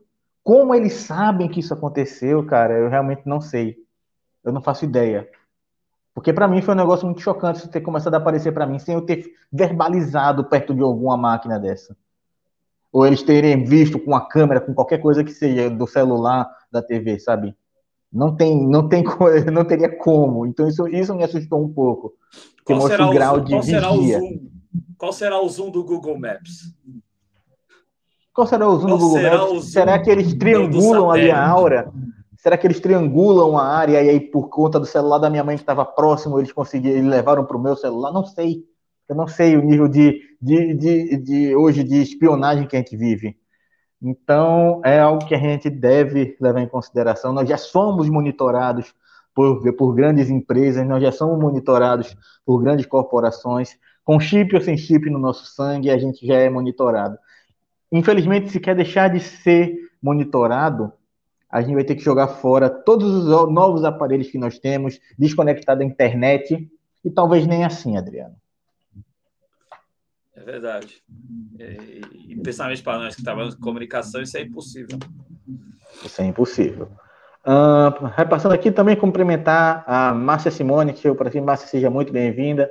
É um prazer ter você por aqui. E a cumprimentei aqui o professor Arthur Luiz. A gente cumprimento novamente, professor. É sempre um prazer ter a sua presença por aqui. O companheiro Eduardo Lima, que também chegou por aqui. Eduardo, seja muito bem-vindo. É um prazer ter sua participação. E está fazendo ah, um trabalho extraordinário sobre a, as tensões aí uh, ali na Rússia também, nessa parte ali do mundo, ali perto do Oriente Médio, ali, trabalho extraordinário que o Eduardo Bom. Lima está fazendo. A gente está dando RT quando dá, sempre que a gente vê, né, que é tanta coisa na timeline, mas a gente sempre está dando RT, porque o trabalho que ele está fazendo é extraordinário. É Vai voltar aí. aqui é, em 2022, com certeza, o Eduardo Lima aqui na TV Jovens Cronistas, né? É, sim, espero. Sim, espero mais um companheiro aqui conosco. E cumprimentar também a Felipe Domingos Teixeira, que chegou por aí. Felipe, seja muito bem-vindo. Adriana, a gente segue para a próxima mensagem, a nossa próxima manchete, porque nós vamos falar agora sobre a PEC dos precatórios, ah, que está sendo aí empurrada ah, aos poucos.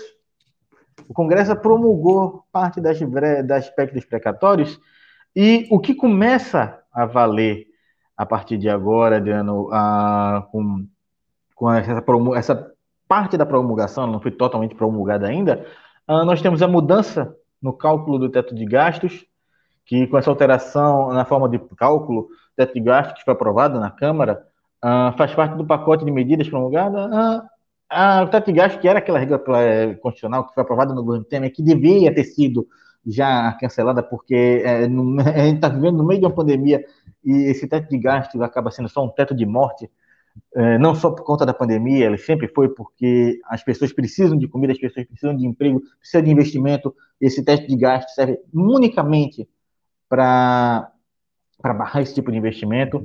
O parcelamento de dívidas de municípios, a compensação de dívidas de Estado e municípios, e ainda tem coisa que vai ser votada, ainda tem muita coisa desse pacote que vai ser votada. Adriano Garcia, uh, a PEC dos precatórios, no final das contas, favoreceu e muito o governo Bolsonaro. É, qual a sua opinião, o impacto disso para não apenas para o próximo ano fiscal do Brasil, mas para as eleições de 2022? É, eu acho que aqui na TV Jovens Cronistas a gente já fez todas as críticas ao campo, à parte do campo da esquerda aqui na primeira parte da votação e na segunda parte, ambas as partes, que fique claro, né? Tanto na Câmara quanto no Senado, quem cometeu erro, né? Isso não era intrínseco, na, pelo menos no meu entendimento, isso não era intrínseco ao pagamento do Auxílio Brasil. Primeiro, que é um pagamento que é claramente eleitoreiro, né? e segundo, que uh, não era intrínseco isso, dava para você fazer esse ajuste, só que a gente não tem base para impedir isso, como foi brilhante é, o Arthur novamente dizendo isso no sábado, é, fazendo uma crítica muito boa em relação a isso. A gente, que é uma crítica que eu faço aqui nesses três anos na TV Jovens Cronistas e já fazia no nosso no nosso site, né, jcronistas.com, né? É, então a gente tem essa situação da dessa parte da PEC promulgada, Pedro, e parte da PEC promulgada só a parte que interessa ao desgoverno Bolsonaro. Né? Se a gente parar para olhar, é só a parte que interessa a eles. Né? Mudança no cálculo. Ah, mas isso vai beneficiar a população. Não é para beneficiar a população, não. É para garantir a mamata, né? para liberar orçamento para a mamata deles. Entendeu? É aí, questão de parcelamento de dívidas de município, é, compensação de dívidas e tal. Toda essa parte que interessava ao lobby, aos interesses do desgoverno Bolsonaro. E aí você tem pontos que são sensíveis que vão ficar para trás nessa primeira parte da promulgação, ainda vão precisar ser votados. Eu não tenho garantia nenhuma de que esses interesses da população não serão atendidos, né? A questão a, ah, é, a redução de danos, ela ficou, ela não está na promulgação inicial. Boa parte dela. A redução de danos que se propôs, que inclusive os senadores do Partido dos Trabalhadores defenderam essa redução de danos, que eu tenho, como eu já disse no Pelas Barbas, eu tenho sérias reservas a isso, né? Teve gente que entendeu o contrário, mas aí vai da cabeça de cada um. Limite para adiamento de precatórios. Por enquanto, tá vai ser votado ainda. Pode ser que não tenha limite. Então, por enquanto, não tem limite nenhum. O limite está para ser votado ainda. É... A permanência, o Auxílio Brasil será algo permanente, que há é, o Arthur defendeu, está na Constituição. Está na Constituição não garante nada, ele mesmo reconheceu isso aí, e o Auxílio Brasil ainda não é permanente. Isso vai ser votado ainda. Uma votação que, como nós não temos base, nós podemos muito bem perder. Né? Ah, você está torcendo para perder? Não, cara pálida, porque nós não temos quórum para ganhar quase nada. Essa é a dura realidade. É, fiscalização de precatórios, mas aí já ok. Vinculação e gastos sociais, né? Também é algo que está para ser votado ainda, né? É, então o negócio é o seguinte, Pedro: todos os pontos que são sensíveis à, à, à tese da redução de danos e à tese do interesse público, do interesse social, estão ainda sob júdice em votações que vão é, ocorrer e que podem muito bem, como nós já estamos, infelizmente, nos acostumando, sabe, é, o torcedor da Chapecoense só é o campo da esquerda, né? Ah, a gente vai jogar com o esporte, que, que é o vice-lanterna, a gente vai perder. Ah, a gente vai jogar com o São Paulo, que não está jogando nada, a gente vai perder. A gente vai jogar com o Atlético Mineiro, a gente vai perder. Se perder o esporte, por que, que não vamos perder para o Galo? É mais ou menos por aí. A gente não tem perspectiva de ganhar nada. E só os interesses do governo estão sendo promulgados. Se alguém até quiser me corrigir, mas foi o que eu entendi. Só os interesses do governo estão sendo promulgados na hora. O que é a redução de dano está ficando para depois. E esses, nem estes danos, que eu sou bem contra essa tese de redução de danos, mas nem estes danos podem ser reduzidos, que a gente pode perder lá na frente. Então, sabe, é, eu faço manchetes mais engraçadas, né? mais leves, mas com aquela cutucada. Então é pegadinha para cima da oposição, no meu entendimento mesmo. Eu não sei se você concorda com a manchete, Pedro. Não, eu acredito, eu, concordo com você, Adriano. A, gente viu agora é, nessa promulgação aí parcelada. Ah, para fazer eu tivesse que fazer aqui um, um comparativo, uma amostra, é, eu diria que esse aí foi só a cabecinha. Ele está empurrando só a cabecinha do começo, sabe? O resto vem depois. O resto vem é. depois. É. Ah... Só aquela cabecinha assim, cabeça de tomate, sabe? Aquela, cabe... aquela cabeça que, pô, já entrou a cabeça, entendeu? Então, se entrou a cabeça, vai entrar todo. É, mas o que eu vejo dessa promulgação parcelada é isso, sabe? Essa é a melhor metáfora que eu posso fazer em relação a essa, essa aprovação parcelada. É, o, cara, o cara fala que vai colocar só a cabecinha, aí você, é, você não conhece o cara. Aí chega lá na sala onde ele vai colocar só a cabecinha, você vai ver o seu Clóvis. Conhece o seu Clóvis? Não. não, não conheço. Ah... Seu Fico até com medo de perguntar quem é seu Clóvis. Pesquise, é, alguém no chat vai saber quem é o seu Clóvis, hein? Mas eu concordo, eu concordo com você, Adriano, e acredito que a oposição foi novamente muito inocente. Uh, tanto o, uh, lá na Câmara quanto no Senado. Ah, mas nós colocamos isso, colocamos limitações disso, daquilo, e aí votamos a favor. E tudo que foi colocado ali pela oposição como redução de danos não está em vigor. Não está em vigor. Ah, mas ainda vai ser votado, vai ser promulgado, não sei o quê. Não há garantias. Não há garantias de que as alterações no texto que vieram do Senado vão se manter na Câmara, vão ser aprovadas na Câmara. Não existe a garantia. Nós não temos a menor garantia e acredito que na tentativa de minimizar danos a gente foi inocente. Nós poderíamos ter barrado esse texto no Senado, nós talvez tivéssemos condições porque a, nós temos mais força hoje no Senado do que na Câmara dos Deputados. Na Câmara dos Deputados, de fato, nós somos, na minoria, quase que insignificante ali dentro. Você resumiu bem, nós somos a Chapecoense dentro da Câmara dos Deputados. Com todo respeito ao time da Chapecoense, que eu tenho aí todo respeito pelo time da Chapecoense, pelo time do Caicó, de Chapecó, mas nós vemos o que está acontecendo no Campeonato Brasileiro, fruto de responsabilidade da gestão, não sei, não sou, não acompanho muito os bastidores da Chapecoense, mas é, aquele um time que destruiu, né? Eles têm dívidas muito... que são impagáveis, assim. Impagáveis, já. E, e tá bem feio o negócio lá na, na, na, na Chapecoense, infelizmente. Que antes daquele acidente era um time que tinha uma estrutura muito boa, pra, era disparado, o time melhor estruturado de Santa Catarina, mas as dívidas que eles têm hoje são bem difíceis de ser pagas. Né? É, temo pelo que vai acontecer com eles. É, é uma pena, porque é um time que tinha. Uh, um, um, time que demonstrava organização financeira, um time que poderia ser talvez um modelo para o novo futebol brasileiro, mas é, o trágico acontecimento tinha, tinha a simpatia do povo tal também, né? E olha que para você ter simpatia do povo ali sendo patrocinado pela Havan não é fácil, né? Mas tinha, tinha simpatia do, do, do, povo e é triste, né? É triste e ah, eles não pagaram as indenizações. Cara, é, é eu sou da área do esporte, cara, não é passando pano, não. Eles não têm como pagar, cara.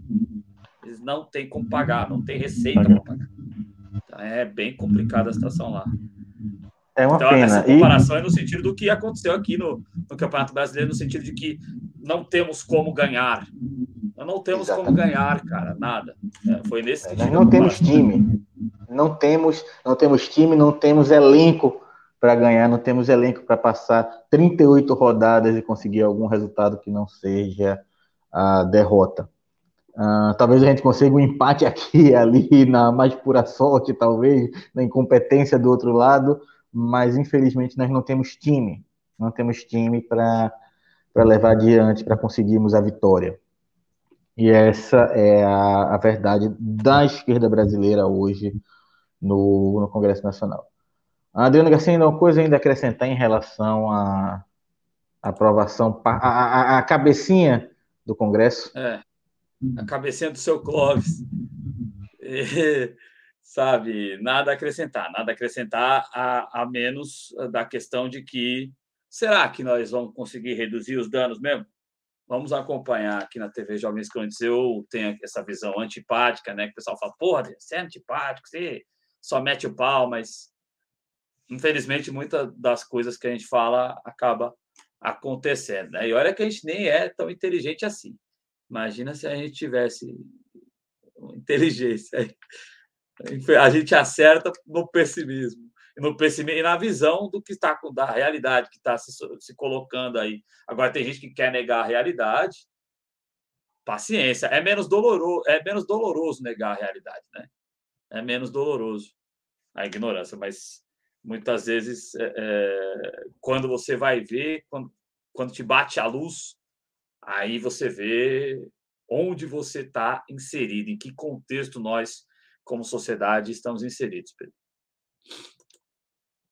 É isso aí, Adriano, é que a gente trabalha muito em cima da análise da realidade e do contexto histórico do Brasil, que se demonstra do Brasil. Aqui a gente não está na base do achismo, a gente não passou os últimos dois anos e meio falando que agora Bolsonaro cai só para alientar uma cai amanhã. A gente não está falando, a gente, a gente sempre foi muito, a gente sempre foi muito uh, sincero aqui em falar que Bolsonaro não caía. Por mais que a gente quisesse que a chapa fosse caçada, que foi sempre a nossa defesa aqui, a cassação da chapa, a gente nunca se deixou iludir pelo, pela política brasileira.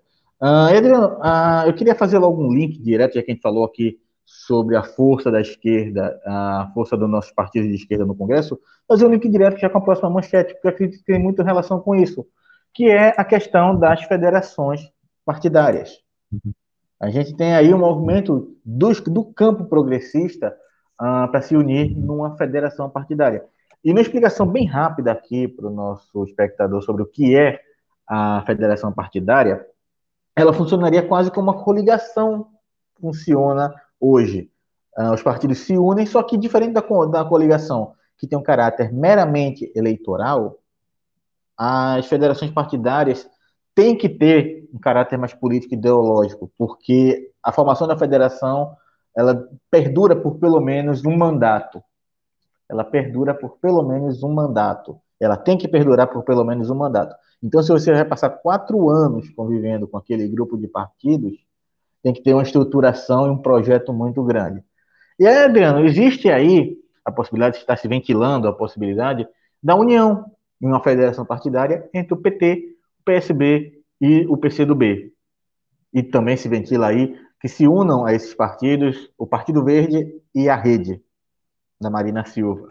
Ah, já havia-se, né, Adriano, ah, já se tinha ventilado aí a possibilidade de PT e PCdoB ah, se unirem em uma federação partidária, principalmente para salvar ali o PCdoB, que estava em vias aí de, de extinção por conta da cláusula de barreira. Mas agora surge uma, uma abrangência maior nessa união na federação partidária. Queria saber, na sua opinião, uh, não apenas sobre a união entre esses campos progressistas aí, PT, PCdoB, uh, PSB e possivelmente PV e Rede, mas também sobre o advento da federação partidária, que é uma novidade na política brasileira, foi aprovada com essa mini reforma eleitoral que houve, salvo engano, aí no meio de 2021. É, a federação partidária se configurou como uma esperança, principalmente para o PCdoB, né, sobreviver. Uh, eu acho que ela é complicada, você comparou até com o casamento, né? Até que ponto é, é, essas ideologias vão ter um pensamento comum? Até que ponto haverá a fidelidade dentro disso? A gente tem visto votos, a gente viu o voto até do PT no Senado agora, ok, né? É, e tem que ser criticado como nós criticamos bastante e que como a Glaze ficou é, que outra interpretação errada que fizeram de fala minha, a Glaze ficou de palhaça nessa história. Né?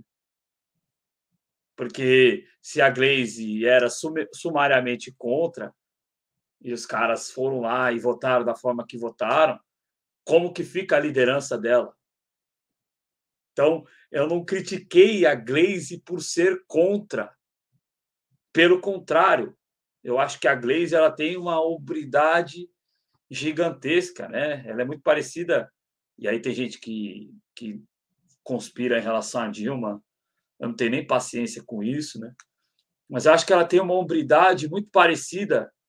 Inclusive, lembra, né? Essa coisa da mulher, né? Essa coisa da mãe, entendeu? Essa coisa da, do, do humanismo, né?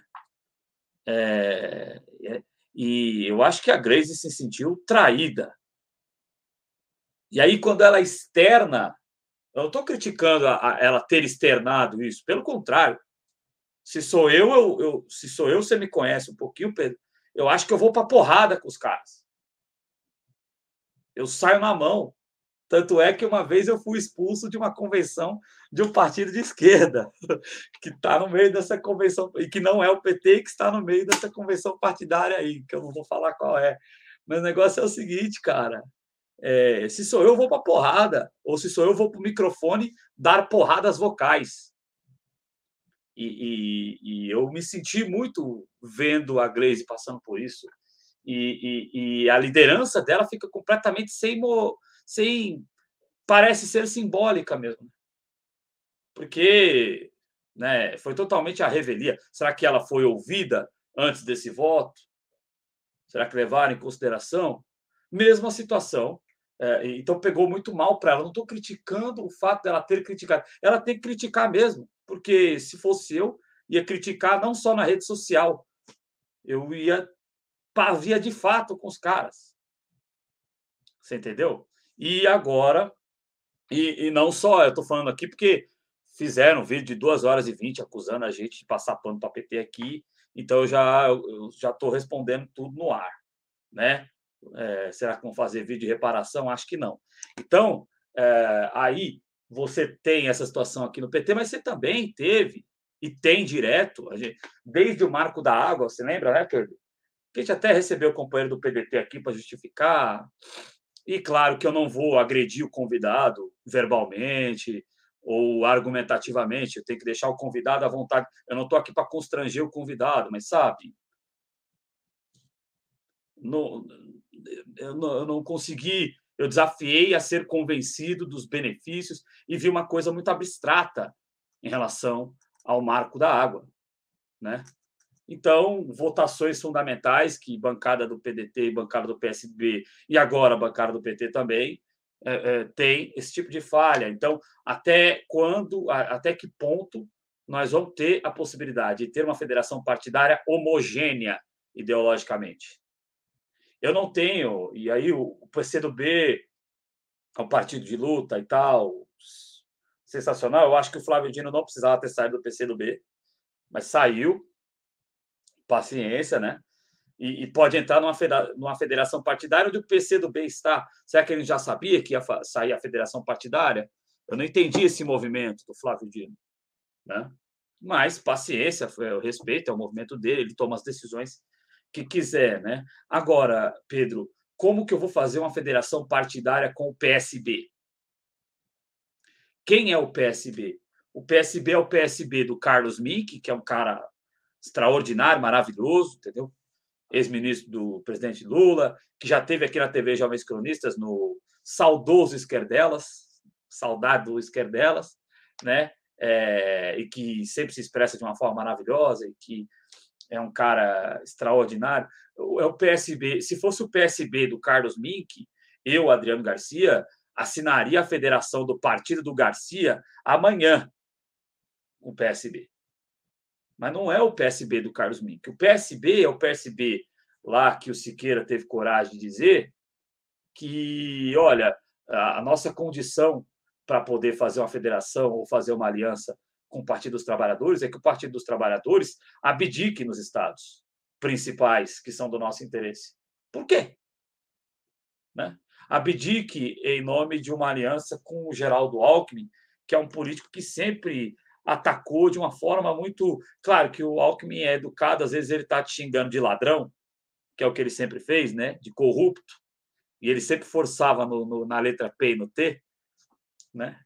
Para enfatizar a letra P e a letra T, porque é, é, os aqueles que são da conveniência, aqueles que dizem amém para tudo, aqueles que uh, são pessoas que a decisão que tomar tá boa, não tem debate não, porque ave não sei quem, ave quatro letras, também não é por aí, o cara fez muitas realizações, eu sou diplomado em jornalismo hoje por causa da expansão que o cara fez o Paulo, mas ele não me comprou com isso. Eu faço críticas e críticas construtivas. Então, o negócio é o seguinte, Pedro. É com esse PSB que eu vou fazer a é, federação partidária. Não cabe, sabe? Ah, mas eu preciso da base parlamentar que o PSB vai me trazer. Mas eu posso contar com essa base parlamentar em todos os momentos?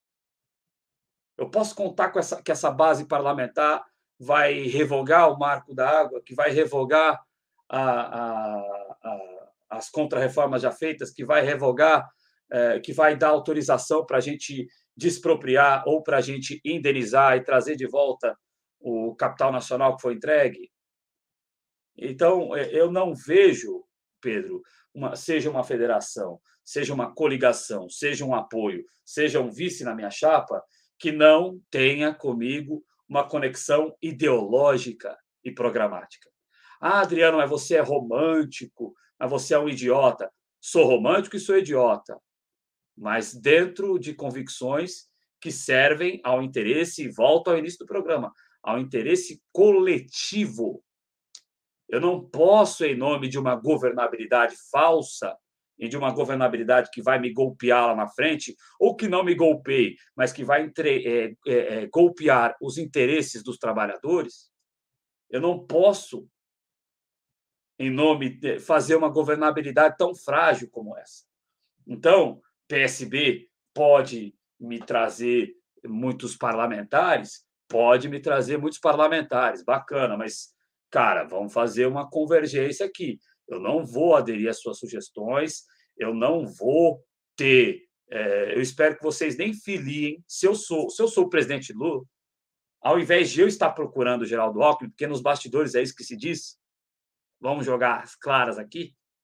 Ao invés de eu estar procurando o Alckmin, eu chegaria no Carlos Siqueira e no Márcio França, que é a ponte, né? Márcio França foi conselheiro do Lula, né? E agora é apadrinhado do Alckmin. Então, o Márcio França foi a ponte. Eu chegaria no, no Márcio França e falaria: Ó, oh, o Márcio França, companheiro, eu te respeito pra caramba, mas não tem condição nenhuma de eu ter na minha chapa ou na minha federação partidária um cara que sempre me chamou de ladrão e sempre chamou a presidenta Dilma de ladrona. Não era para eu, vou, vou, fingir que eu sou o presidente Lula, já que eu imito ele, né?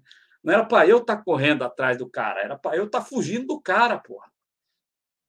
Entendeu? Então, Eu não consigo enxergar esse tipo de conexão, porque é uma conexão que vai me prejudicar e vai prejudicar os interesses dos trabalhadores lá na frente. Agora, se o PSB fala, não, nós estamos juntos ideologicamente, nós vamos votar numa linha homogênea, numa linha que vai atender aos interesses da sociedade, é muito bem-vindo, porque tem um número interessante de parlamentares.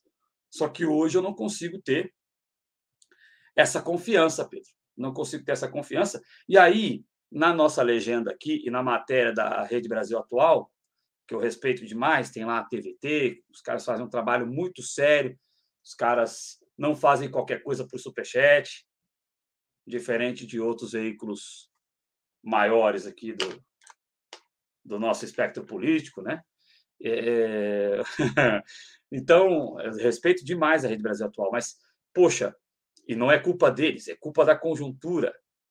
Tá aqui, PT, PSB, PCdoB, e aí depois tem PV, PV que histórico que nos últimos uh, eu oriento o voto na minha casa, eu tenho 34, eu acho que eu oriento o voto aí há uns 22 anos. Desde criança sou ligado em política. É, é, sabe, pelo menos nos últimos 22 anos, ou pelo menos desde 98, que em 98 eu já estava ligado, é, é aliado histórico do PSDB. O PV é aliado histórico do PSDB. Como que você vai encaixar o PV na nossa federação partidária? Ah, mas eles são é, favoráveis à questão do meio ambiente. Beleza, mas eu, eu, eu respeito e segui a gente até outro dia. Eu respeito demais, por exemplo, o professor como Natalini aqui de São Paulo, não sei se você conhece, Pedro. Eu tenho um respeito profundo pelo professor, pelo médico, pelo doutor Gilberto Natalini, mas é um cara que está todo dia postando na rede social dele e é um direito democrático dele, só que não tem. Se eu sou do PT, que eu não sou, mas se eu sou do PT, eu não tenho como fazer uma, uma federação com um cara que está todo dia, é uma liderança importante do partido, todo dia postando imagens, montagens, nem Moro, nem Bolsonaro. O ladrão do Lula, não sei o quê. É, nem, nem, nem, nem, perdão, nem, nem, nem Lula, nem Bolsonaro. O ladrão do Lula, não sei o quê. O Moro desmantelou não sei o quê. Eu não tenho como fazer federação com esse cara. O cara é tucano, o cara tem uma simpatia pelos tucanos. O cara foi secretário de saúde dos tucanos, o cara foi base parlamentar dos tucanos. E o Pena, que é uma liderança histórica do Partido Verde, é um aliado histórico dos tucanos. E eu tenho um, um respeito pela figura dele, como político, inclusive. Eu consigo respeitar a gente de centro, que é um cara bacana, e eu tenho respeito por ele como artista mas ele é um adversário político do Partido dos Trabalhadores. Ah, mas ele não apita mais nada no PV. Ele não apita mais nada no PV, eu até concordo, só que quem apita é mais tucano do que ele ainda. Como que você vai fazer federação partidária com esses caras e você vai deixar a unidade popular de fora? O partido acabou de nascer, pode desaparecer. Porque está de fora da federação partidária e porque uh, não vai conseguir eleger ninguém. Eles vão ficar na raça, beleza. O PSTU já disse que não vai acabar e que não quer fazer federação partidária, e eu acho legítimo e bem honesto deles, ideologicamente, né? Uh, com todos os, uh, os pontos que o PSTU tem, por exemplo, em relação ao Partido dos Trabalhadores, não cabia participar de uma federação partidária. Eu acho que o PCO, por exemplo, da forma que eles apoiam o Lula incondicionalmente, eles poderiam fazer parte da federação partidária, só que eles não aceitariam fazer parte de uma federação partidária que tenha sequer a rede, né? mas também o, o PSB e o PV, principalmente os dois. Né? Como que você vai fazer federação partidária com a rede da Marina Silva também, apesar de ser uma política que eu respeito bastante, mas que esteve ao lado do Aécio Neves? Sabe, eu não. Eh, ah, Adriano, você é puritano, você. O Daniel Faleiros, o Barba Dialética, que está com a gente quinzenalmente às sextas na madrugada, estão fazendo corujão o Pelas Barbas com o Barba Dialética, com o Daniel Faleiros. Ele, ele, ele, eu acho que é uma indireta para mim quando ele fala isso. Ah, é, é muito moralismo. Né?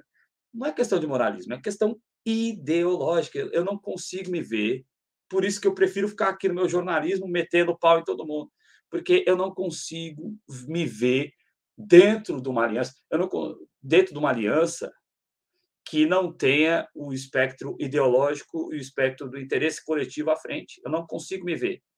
Você entendeu? É, é que nem, uh, já para não dizer que eu estou falando mal só do espectro petista, o pessoal fala: olha, o, PT, tá, o pessoal do PDT, né? Acabou de ter um programa aqui. O pessoal do PDT, olha, PT se prostituir, não sei o que, Alckmin. Foram correr atrás, foram correr atrás do ACM Neto, foram correr atrás do Rodrigo Maia e deram com a porta na cara. Então, pronto. Então, estamos todo mundo no mesmo buraco. E, assim, eu acho bacana, mas como confiar, falando do PSB, né? Porque a rede e o PV são insignificantes. Seriam alianças constrangedoras? Seriam, mas, sabe, seria mais para ajudar eles e para tentar ter uma coisa em troca, que eu também não sei, né? Mas que a gente está acostumado na política, seria mais para ajudar eles do que para eles nos ajudarem. No, no, nos, no sentido de espectro político.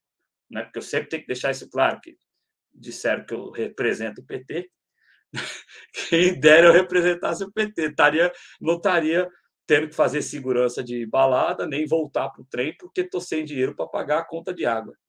Mas tudo bem.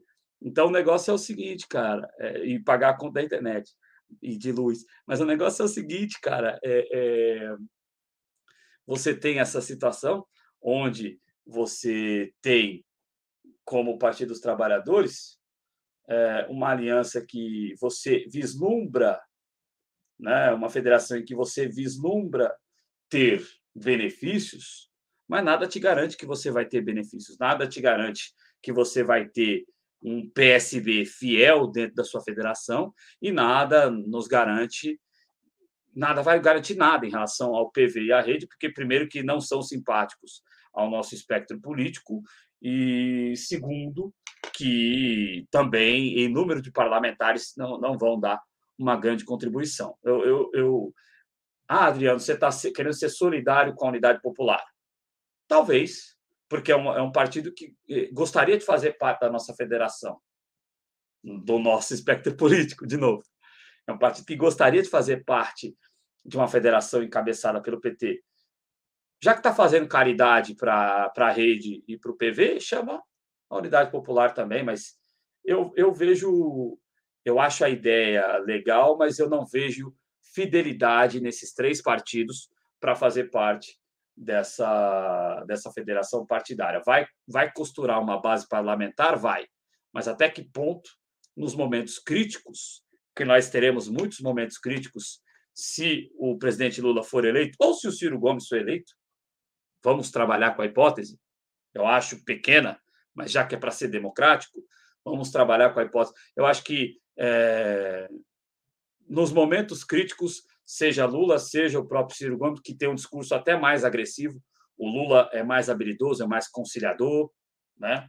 O Ciro Gomes ele acha que ele pode fazer muita coisa mesmo sem base e infelizmente não funciona as coisas assim, né? Então eu acho que nos seja um ou seja outro, nos momentos culminantes, tem, tem partido que está se achegando, sabe, Pedro? Que a gente não vai poder contar. Daqui a pouco, o presidente Lula conversou com muita gente do MDB, cara. A gente não vai poder contar com esse pessoal, não. Então, não é puritanismo, é simplesmente uma questão de enxergar se a gente pode ou não contar com esses caras. Eu não entendo que a gente possa, infelizmente, porque seria bacana a gente poder contar para diminuir para a gente deixar de ser um pouquinho de chape, entendeu? Para a gente ser, sei lá, que time que está no meio da tabela do campeonato aí, que não correu o risco de cair. Para a gente ser um internacional, para ofender o Mário Magalhães aqui, o Ulisses Santos. Para a gente ser um, um internacional, sabe? É, fica torcendo para a oposição se ferrar e, e, também não consegue alcançar o nosso objetivo, mas alcança um pouquinho. Estamos na Sul-Americana, entendeu? Eu, sabe, é, eu não consigo ter confiança nesses caras para fazer um casamento de quatro anos com ele. Eu, eu amei uma mulher muito e fiquei só três anos com ela. E esses caras, e, e, e, era fiel. Aí esses caras vão ter quatro anos de fidelidade. Será que eles vão ser fiéis? Não sei. Olha, jogando, lavando roupa suja aqui no meio do JC Informa, que ninguém compartilha esse vídeo com a pessoa. É, mas eu concordo, Diana. E no fundo, no fundo, eu acho que a grande questão da, da federação partidária ela favorece muito mais os partidos de centro, que tem ali uma base ideológica, entre muitas aspas, semelhante e conseguem se juntar mais e melhor para conseguir uh, para conseguir atingir os seus objetivos do que para nós de esquerda. Como você bem lembrou, a gente tem alguns partidos aí do se dizem do espectro político de esquerda que talvez não votem tanto com, com a, a base de esquerda, com o que a, a ideologia de esquerda diz. A gente viu agora recentemente o tanto de traições que houveram uh, no PSB, no PDT, no próprio PT, em relação a projetos que não eram de interesse popular e ainda assim receberam votos de parlamentares desse partido. Adriano, alguma coisa ainda a acrescentar em relação à federação partidária e a eventual união em federação do PT, do PCdoB e do PSB e eventualmente rede e PV? Acho que é isso. Só um ponto final, né? É, o Carlos Siqueira deu a letra aí do que, que o PSB quer. A hora de pular fora tá dada, né? Se nós continuarmos apaixonados, namorando, olha, porque quando a gente está apaixonado por alguém, a gente aceita até traição, né? A gente, a gente quando vê a pessoa com outro, a, a, a gente quer estar tá no lugar do outro, ao invés de puta, tá com outro, filha da mãe. Não, a gente fica querendo estar tá no lugar do outro. Então, ó, a brecha para o Partido dos Trabalhadores pular fora tá dada. Se não pular fora agora, é porque é aquelas paixões idiotas que sempre acabam mal. É isso aí, Adriano Garcia. A gente vai continuar sempre acompanhando e trazendo para vocês a evolução desse relacionamento, aí esse relacionamento a três, esse relacionamento poligâmico que é. Exato. Uh, e trazendo para vocês essa, as próximas novidades, mas é algo a se ficar de olho, não apenas agora, mas pelos próximos quatro anos. E como a Adriana me lembrou, um casamento de quatro anos que a gente não tem a certeza da fidelidade deles durante esses quatro anos. Uh, antes de a gente passar, Adriano, para a nossa próxima manchete, queria só lembrar você que está nos assistindo, você que está nos acompanhando aí, que não deixou seu like, deixa aí seu like, compartilha esse vídeo nas suas redes sociais, uh, seja no Twitter, Facebook, Instagram, TikTok, vai lá também, compartilha nossos vídeos lá na rede, no TikTok, chama o pessoal de lá para cá, é, nos ajuda a crescer, ajuda a nossa, aumentar nossas visualizações. E aqui embaixo na descrição do vídeo você vai encontrar todas as formas de apoio, todos os mecanismos de apoio ao canal, seja através da chave Pix, do Apoia-se, da Vaquinha. Você também pode nos ajudar se estiver nos assistindo através do Superchat ou do Super Sticker. E, obviamente, você também pode nos ajudar tornando-se membro aqui do canal. Não é inscrito no canal? Se inscreve também, marca aí o sininho, ajuda a gente a chegar à marca dos 5.500 inscritos até o final do ano. Vamos bater essa marca aí para a gente já começar 2022 em busca dos 6 mil, pelo menos com meio caminho andado. A Adriana, a gente segue aí para a próxima manchete, a nossa última antes do momento Covid, que é a pesquisa do Instituto Genial. Ah, segundo a pesquisa que foi aqui apresentada pela CNN Brasil, o ex-presidente Como é que é o nome Lula... do instituto, Pedro? Genial. Genial.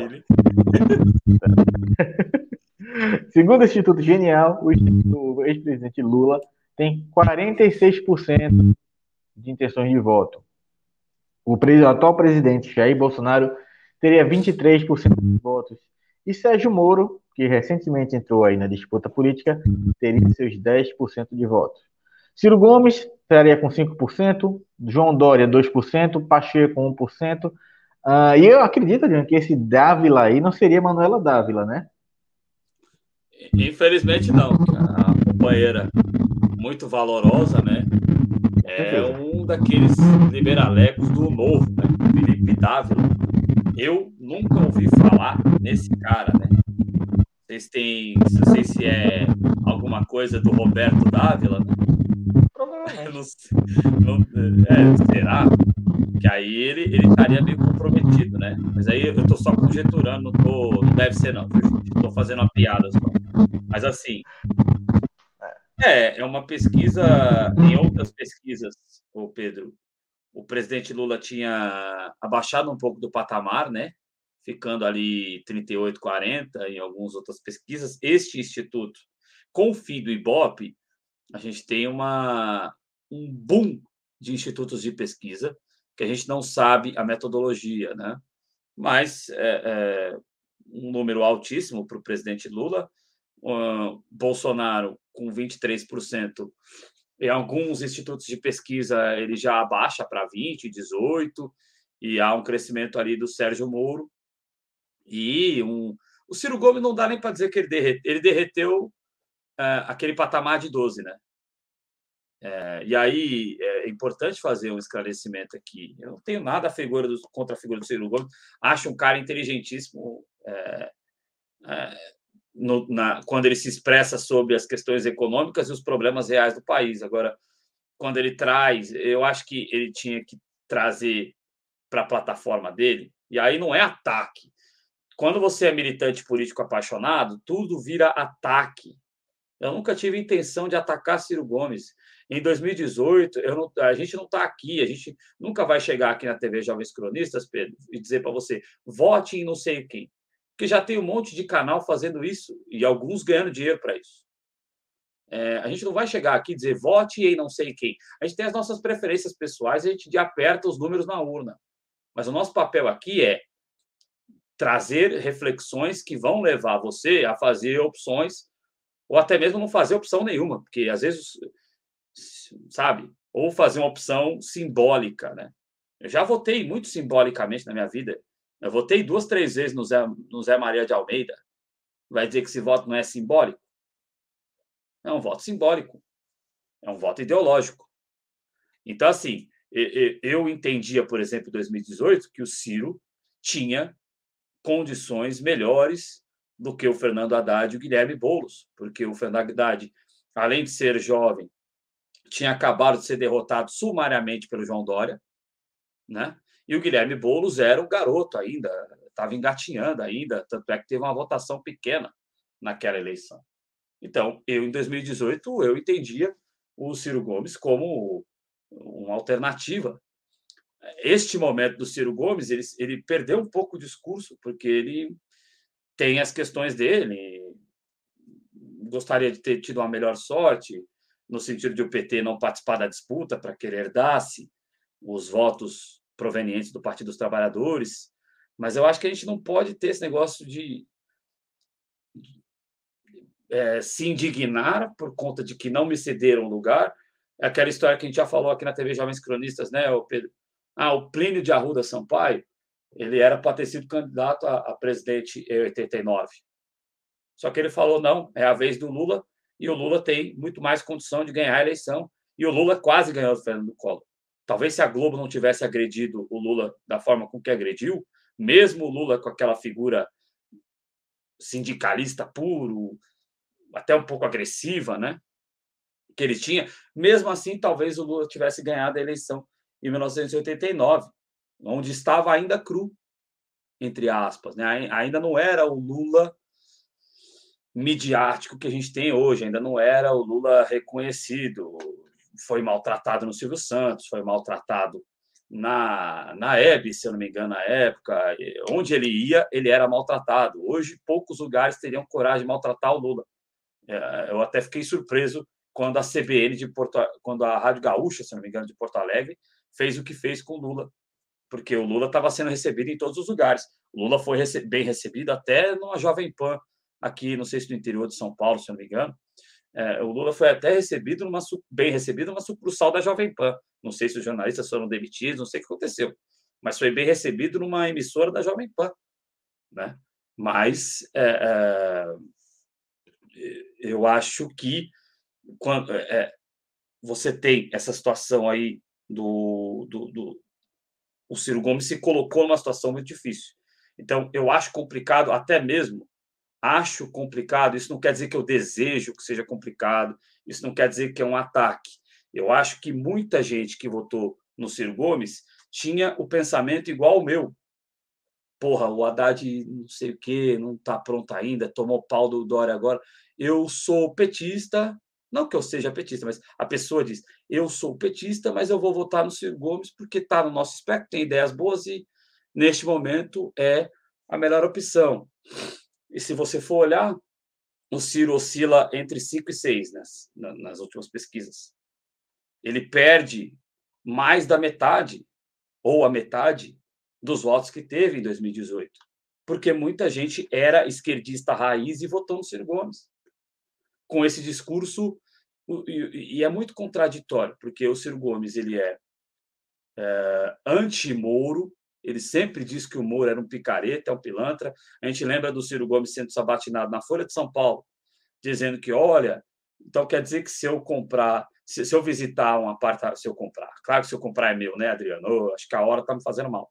Mas quer dizer então que se eu visitar um apartamento agora ele é meu?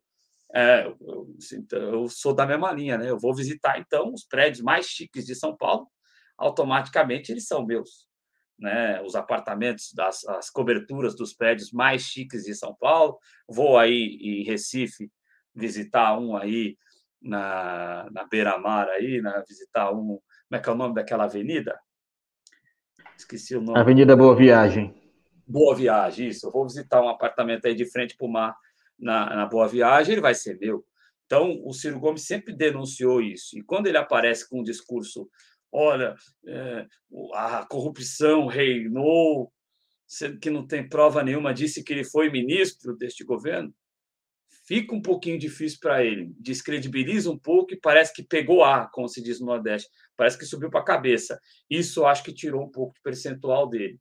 Ah, mas não é esse público que o Ciro quer atingir. Cara, eu já expliquei isso várias vezes aqui na TV Jovens Cronistas. O público lavajatista, o público antipetista, o público anti-Lula ila, certo ou errado, não estou fazendo juízo de valor, mas faz ilação do Ciro Gomes com o Lula, pelo Ciro Gomes ter se aproximado do, do espectro de esquerda há mais de 20 anos atrás.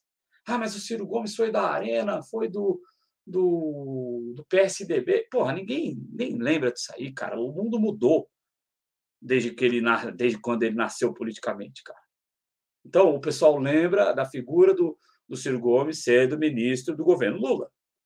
Então, o Ciro Gomes está ligado ao governo Lula, mesmo não sendo do PT, está ligado do mesmo jeito que o Genuíno está ligado, está ligado do mesmo jeito que o Bezoino está ligado, está ligado do mesmo jeito que o Palocci está ligado.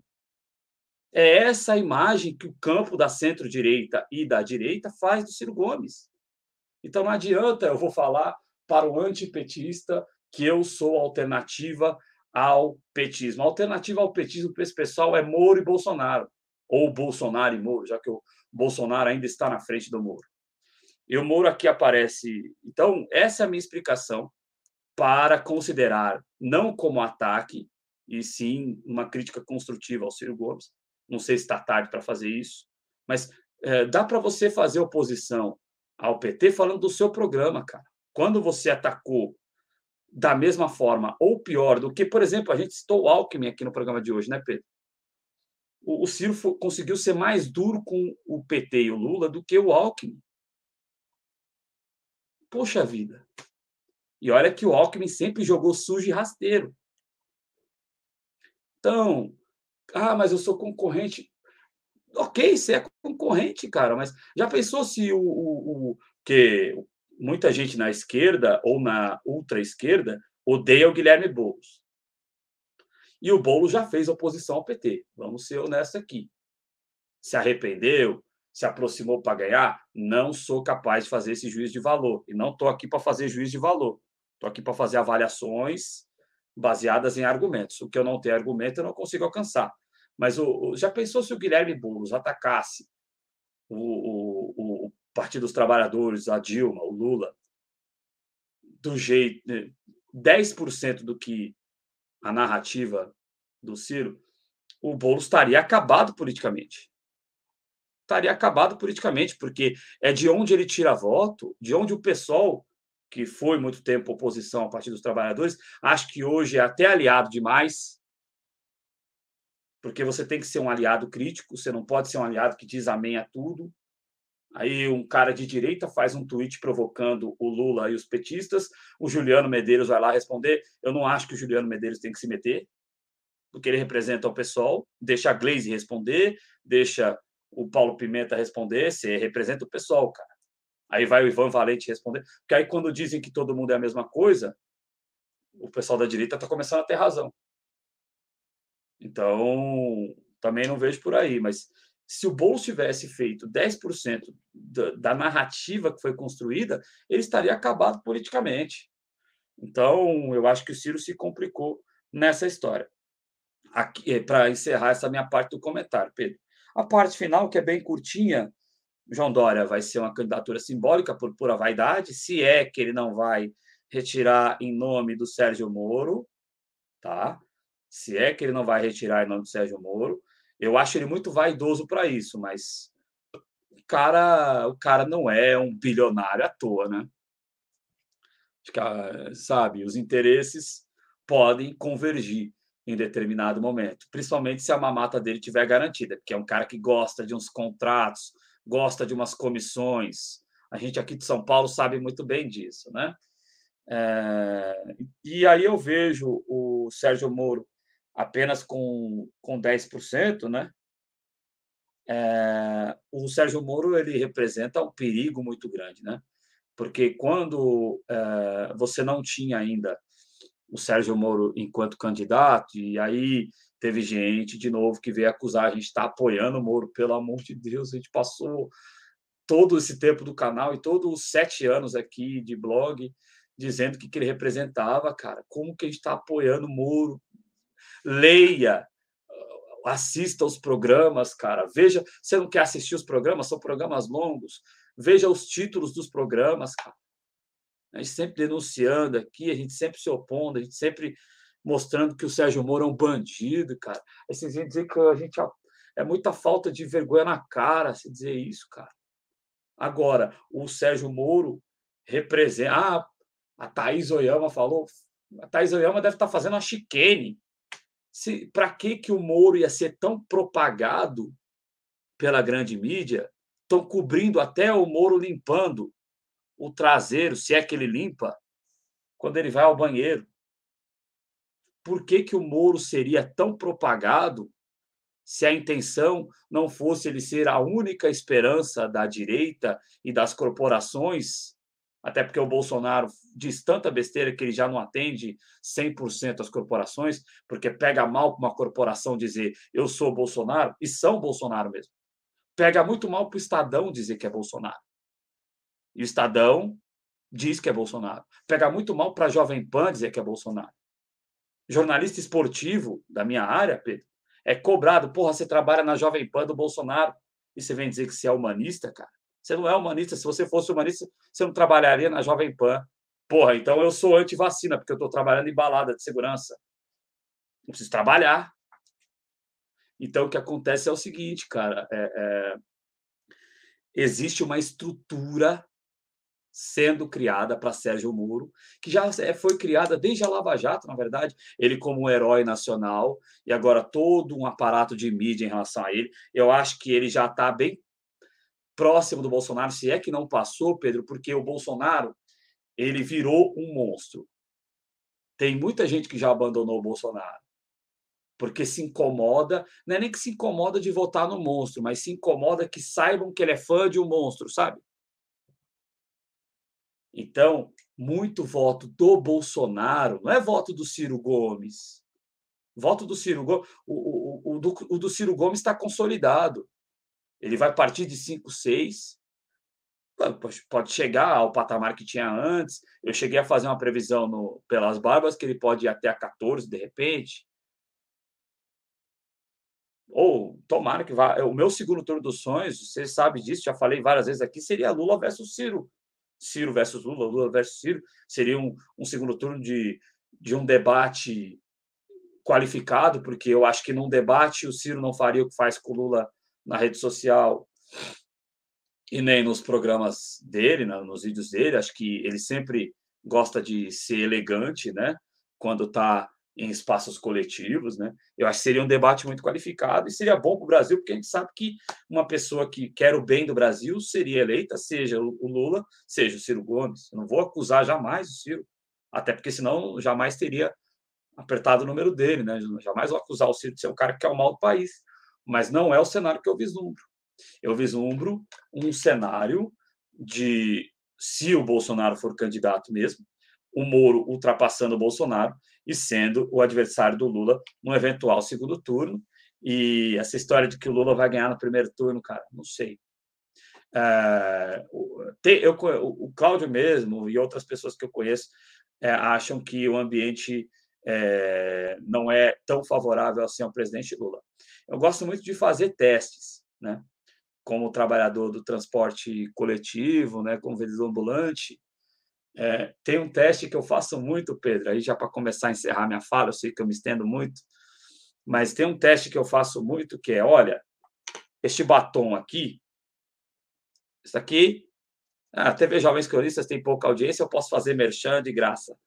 Tem problema, até porque lá no JC Sports, é, tá, às, vezes, às vezes faz uns merchanzinhos. É, esse aqui é o batom, né? Isso aqui tá dois reais hoje em dia. Aí a gente, às vezes, consegue pegar uma promoção e a gente vende no, no preço da época do presidente Lula. 50 centavos. Eu falo, olha, só hoje eu estou com essa promoção aqui, que é do tempo que o Brasil funcionava e vai voltar a funcionar. Eu estou falando do presidente Lula. Aí vão cair matando, dizendo que eu sou lulista. Foda-se o Brasil, a gente não tem a experiência do Ciro governando o Brasil, né? Eu não sou do Ceará. Cearense pode falar melhor. Conheço cearenses que amam o Ciro, conheço cearenses que odeiam. Beijo para Saragóis. O negócio é o seguinte: quando eu falo isso, eu recebo muito mais. Ah, é isso mesmo, vai voltar esse tempo, não sei o quê. Eu recebo muito mais isso do que xingamento. Já fui xingado, já quase me agrediram já. É porque quando eu armo a posição de luta, a pessoa fica, opa, ele sabe lutar, é melhor não ir. Mas já fui quase agredido. Mas 60, 70, quase 80% das reações é não, vai voltar esse tempo, não sei o quê. Então, só que a reação, por exemplo, de uma pessoa chegar no, num comércio ou estar dialogando na rua, de falar, ó, oh, esse Moro aí, rapaz, ele lutou contra a corrupção, é um pouquinho mais genuína a, relação, a reação em relação ao Lula ela é um pouco mais esti... ou não, né? Tem muita gente que anda com camisa vermelha, com botão do Lula ou com camisa com a foto do Lula e tal, mas você já vê que é aquele cara que faz parte da nossa bolha, né, Pedro? Você não vê uma trabalhadora que estava trabalhando de faxineira, quando você chega nela e pergunta, ah, não, voto no Lula. A reação em relação ao presidente Lula, Pedro, é uma reação mais estimulada. Eu tenho que chegar e fazer esse teste do batom, né? Ou é, chegar e perguntar mesmo se você votaria tal. É até um exercício para o JC na rua se voltar. Né? Que capaz que volte em 2022, hein? Capaz que volte em 2022. Então, uh, mas a polarização, no meu entendimento, ela já deixa de ser com o Bolsonaro. Porque o Bolsonaro tem uma, tem uma base de pessoas que são aquelas pessoas preconceituosas mesmo, aquelas pessoas que dizem que liberdade é, é você passar doença para os outros, liberdade é você, é, sabe, misturar o laico, o Estado com religião e tal. Essas, o Bolsonaro não é religioso coisa nenhuma, porque se ele trai a mulher comendo gente com dinheiro público, é, ele não é religioso coisa nenhuma, né, Pedro? Então, é, nesse sentido, eu vejo que a polarização tende a vir a se dar contra Sérgio Moro. E aí eu já vi muita gente menosprezando, já vi gente até de dentro lá menosprezando. Sérgio Moro, com todo o aparato que tem, não é um adversário a ser menosprezado. Este é um recorte, é um recorte com todo respeito a esse instituto, que eu achei o nome dele genial, é, mas é um, um e, a CNN Brasil, apesar que eu acho que eu não respeito muito a CNN Brasil, mas com todo respeito ou não, eu acho esse um recorte bem desatualizado. E eu estou, sim, temeroso com a figura do Moro por todo o suporte que existe por trás. Moro tem suporte midiático, Moro tem suporte corporativo, Moro tem suporte internacional. Ah, o Moro vai perder a mamata. O Moro nunca vai perder a mamata. O Moro tem a mamata há muitos anos e vai continuar tendo, mesmo que perca a eleição. É jovem, eles não vão deixar de apostar no Moro agora. Moro pode voltar em 2026 perder a eleição e vai voltar em 2016 e 2026 se perder a eleição depois de um governo. Caso Lula ganhe, por exemplo, Lula vai ter dificuldades para governar. Não vai ser as mil maravilhas, não. Então, eh, eu estou bem com as minhas barbas de molho e acho que a polarização não vai se dar com o Bolsonaro, não. Acho que vai se dar com o, o Sérgio Malandro, o juiz ladrão. Não, eu acredito que vai é, por esse caminho mesmo, Adriano. A gente não, o Moro não é, pode ser considerado carta fora do baralho. É um cara que entrou no, uh, em, teoria, entre muitas aspas, entrou no jogo uh, agora e já está com 10%, 11% dos votos. Uh, tirou é muito tá voto isso, do. Né? E ele está só com isso. Ele, tá, ele tirou o voto do Bolsonaro, ele está tirando o voto uh, do João Dória. Se a gente for fazer uma análise aí dos cenários com Dória e sem Moro, e quando a gente bota Moro e, e, sem Dória, a gente vê que praticamente todos os votos que seriam do Dória. Dória chegaria a 5, né, Pedro? Sem o Moro? 5. Cinco ou sete, eu não lembro agora. Cinco. Cinco. Cinco. E sem o Moro, o Bolsonaro tem 27. Com o Moro, o Bolsonaro fica ali variando entre 24 e 23. Em algumas então, pesquisas, tá roubando... já vi pesquisa com Bolsonaro com 18. Entendeu? Então significa que o Moro está tirando muito voto do bolsonarismo. A gente sabe que bolsonarismo e mourismo são duas correntes políticas que moram juntas, apesar de eles se odiarem. Mas é, é, é, o Bolsonaro contra o Moro é aquele meme do Homem-Aranha, sabe? Um apontando para o outro é basicamente isso. É, Bolsonaro e Moro é o nosso aranha-verso aqui do Brasil, com todo respeito aí ao Homem-Aranha, porque não era ser comparado com isso, mas eu acredito que o Sérgio Moro, até a disputa, até o dia da disputa, ele consegue sim passar o Bolsonaro, não dá para colocar ele como carta fora do baralho. Uh, tem muito tempo, tem muita água para passar por baixo dessa ponte, e não dá para cravar uma vitória em primeiro turno. Sequer, eu, eu, eu não quero ser pessimista, mas sequer dá para cravar ainda a vitória do ex-presidente Lula, seja em primeiro ou em segundo turno. Muita água para rolar embaixo dessa ponte. Nós temos ainda um pouco menos de um ano, pouco, é, pouco menos não, mas assim, é pouco menos de um ano para a eleição. Uh, então tem muita coisa para acontecer até lá. A gente tem que colocar realmente as barbas de molho e continuar fazendo o trabalho. Continuar fazendo o trabalho. Não dá para ser uh, como Milan versus Liverpool, trazendo aqui para o campo do futebol, uh, em que o Milan já vencia, já tava, era campeão da, da Champions League, e o Liverpool consegue aquela virada espetacular. Não dá, não dá para a gente ser o Milan. Não dá para relaxar. Não, não dá para relaxar. A gente tem que continuar prestando atenção no jogo e jogando o jogo. E independente de Ciro ou Lula, ou o que for, temos que continuar na luta até o último dia da eleição, até o último dia de campanha. Então, Adriano, eu concordo muito com você e acredito também, eu acredito também, se tivesse que apostar aqui, eu diria que o eventual segundo turno se daria entre o ex-presidente Lula e o ex-juiz ladrão Sérgio Moro. Ah, Adriano, alguma coisa ainda a acrescentar em relação à pesquisa? Essa pesquisa genial do Instituto Genial? É, pesquisa genial. É, só acrescentar em relação às pesquisas, já que você sempre me pergunta se eu tenho alguma coisa a acrescentar, Pedro, como eu adoro falar, eu sempre tenho, né? Não, só ficar de olho, cara, porque assim é, é muito instituto de pesquisa, né, cara? Muita metodologia e ficar de barbas de molho também com essas pesquisas, porque quando a gente tinha o Ibope, que tinha mais ou menos ali um, padrão, ainda não é agora, Adriano é que faz, eu estou enferrujado, Pedro. É, quando a gente tinha um Ibope que tinha ali uma credibilidade, querendo ou não, é, a gente tinha uma metodologia, e mesmo nessa metodologia, o Ibope acabou recentemente, né? Não sei por que acabou, mas a gente lembra o que aconteceu em 2018, né? Tantas surpresas que nós tivemos, né? Então, é de ficar bem de barba de molho em relação a isso E, sabe, eu sei que a, a é, por parte da militância petista, a vontade de eleger o presidente Lula é muito grande, mas a gente não pode cair nessa e deixar de fazer o trabalho para que o campo político à esquerda efetivamente vença a eleição e não vença é, as pesquisas no primeiro turno, porque na hora da urna é diferente, não é exatamente dessa forma a coisa, né? Se a gente for pegar a hora da urna, por exemplo, nós poderíamos ter a presidenta Dilma no Senado.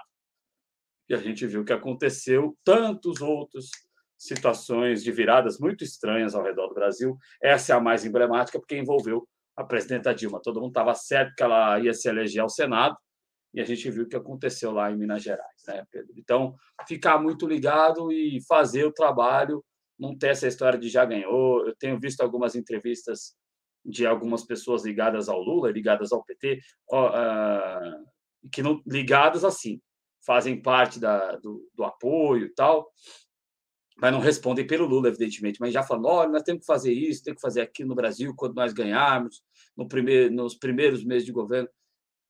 É legal você planejar, mas né, tem que trabalhar para que isso aconteça e não vai acontecer automaticamente, ainda mais com esse aporte que o Sérgio Moro já tem, já tem, né? Imagina o que vai ter com o passar dos meses aí.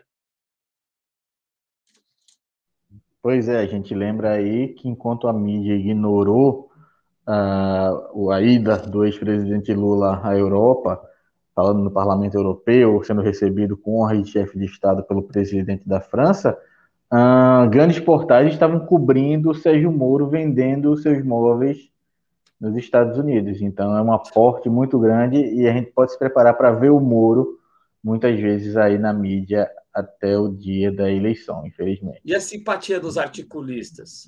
Moro, né? E, né? E, e, o Moro tá batendo pesado e ganha manchetes todo dia com essa história de que ah, destruíram o meu combate à corrupção.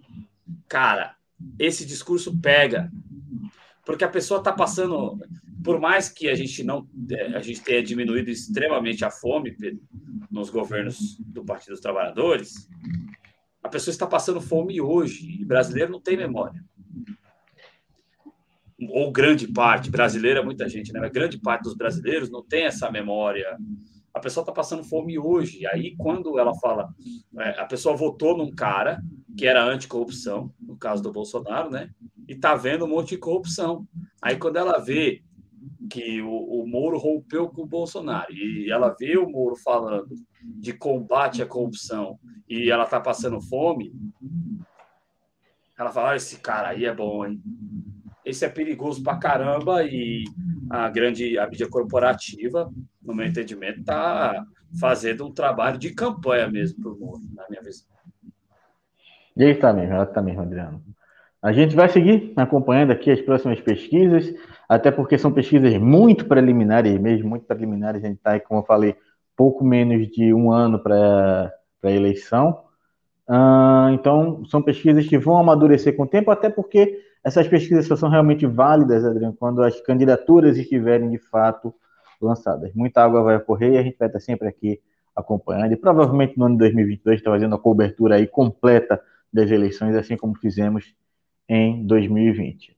Ah, Adriana, a gente segue aí para aquele momento que reforça aqui, como eu disse ontem com o professor Arthur, momento que eu, tô doido, Adriano, para não ter mais que apresentar, que é o momento Covid, que é o momento que eu tô, eu tô doido para me livrar.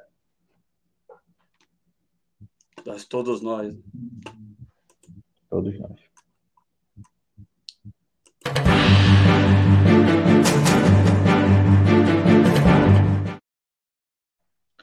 Porque eu estava me lembrando, Adriano, estava fazendo a limpa nos meus arquivos que eu mantenho, e eu encontrei um print de um, uma tela, uh, ainda quando eu estava apresentando, se não me engano, um JC Express com o Cláudio, foi quando a gente começou a falar sobre a Covid-19, e, e veja só, na época a gente falava em 12 mil mortes na China, é uma doença que estava muito distante ainda. Aliás, 12 mil mortes não, 1.200 mortes na China. Uh, e hoje a gente fala aí em 233 brasileiros mortos aqui em território nacional. Obviamente que é um número muito menor do que aqueles 5 mil que a gente chegou a falar aqui no, ali pelo começo do ano, em abril, março, mais ou menos. Mas, como o Adriano bem lembrou, ainda é um avião caindo todo dia no Brasil, esses 233 mortos. Uh, são 10 mil, 10 mil 55 casos confirmados hoje de Covid-19, está muito abaixo dos 100 mil, dos 200 mil que nós chegamos a noticiar aqui no auge da, da, daquela grande onda que nós tivemos mas ainda é um número expressivo, é um número que nós precisamos tomar cuidado. Então, Adriano, além de prestar aqui minha solidariedade a todas as famílias, a todos os amigos que perderam algum parente, algum amigo querido pela Covid-19, eu queria reforçar, reforçar aquele pedido para a gente ter parcimônia, para a gente não. A gente está relaxando muita coisa, mas não vamos relaxar de tudo. Não é hora de grandes aglomerações. Não é hora da gente dar uma sobrevida à Covid-19, da gente dar mais força para ela ah, acho que ninguém aguenta mais, não apenas por ficar preso dentro de casa, por cessear tanto a sua liberdade, mas também porque ninguém aguenta mais ver as pessoas morrendo. Ah, tem 233 pessoas morrendo hoje de uma única causa no Brasil, e essa causa é a Covid-19. Então, Adriano, a gente tem que manter o cuidado, tem que manter essa parcimônia até a gente conseguir tornar essa, essa pandemia numa doença comum, numa gripe comum, que não vai matar tanta gente. Ah, então fica aqui meu voto, minha solidariedade e meu pedido para que a gente não abra de tudo, para que a gente mantenha o cuidado, porque a gente precisa, a gente precisa sobreviver. Então concordo em absoluto, Pedro, e, e reforçar aquela ideia, né? Poxa, nós estamos aí sempre com mais de 200 mortes todo dia acabou mesmo a pandemia, assim, eu, eu, eu faço esse meia-culpa. Esse meia-culpa não, porque eu não faço isso, né?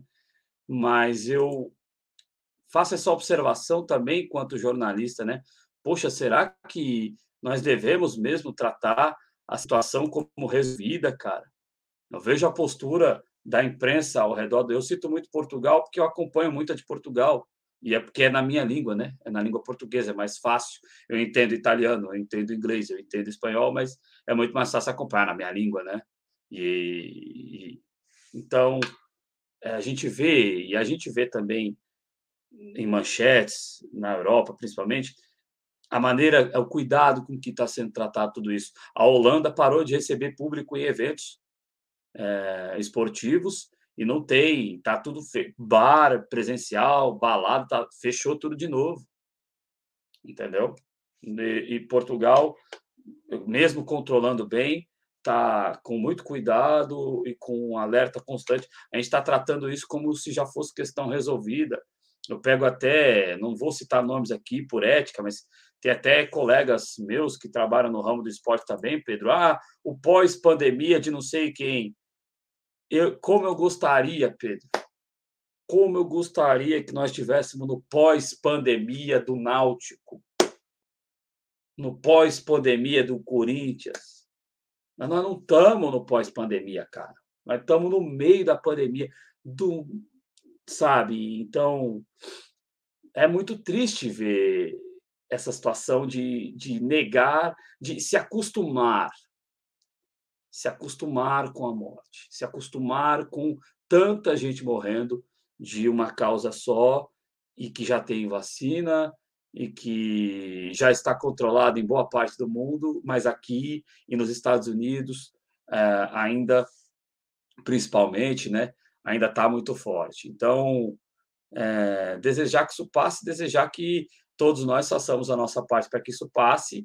É, eu concordo que eu concordo que ah, vamos temos que conscientizar para vacinar é, para que nós não precisamos ser sancionados.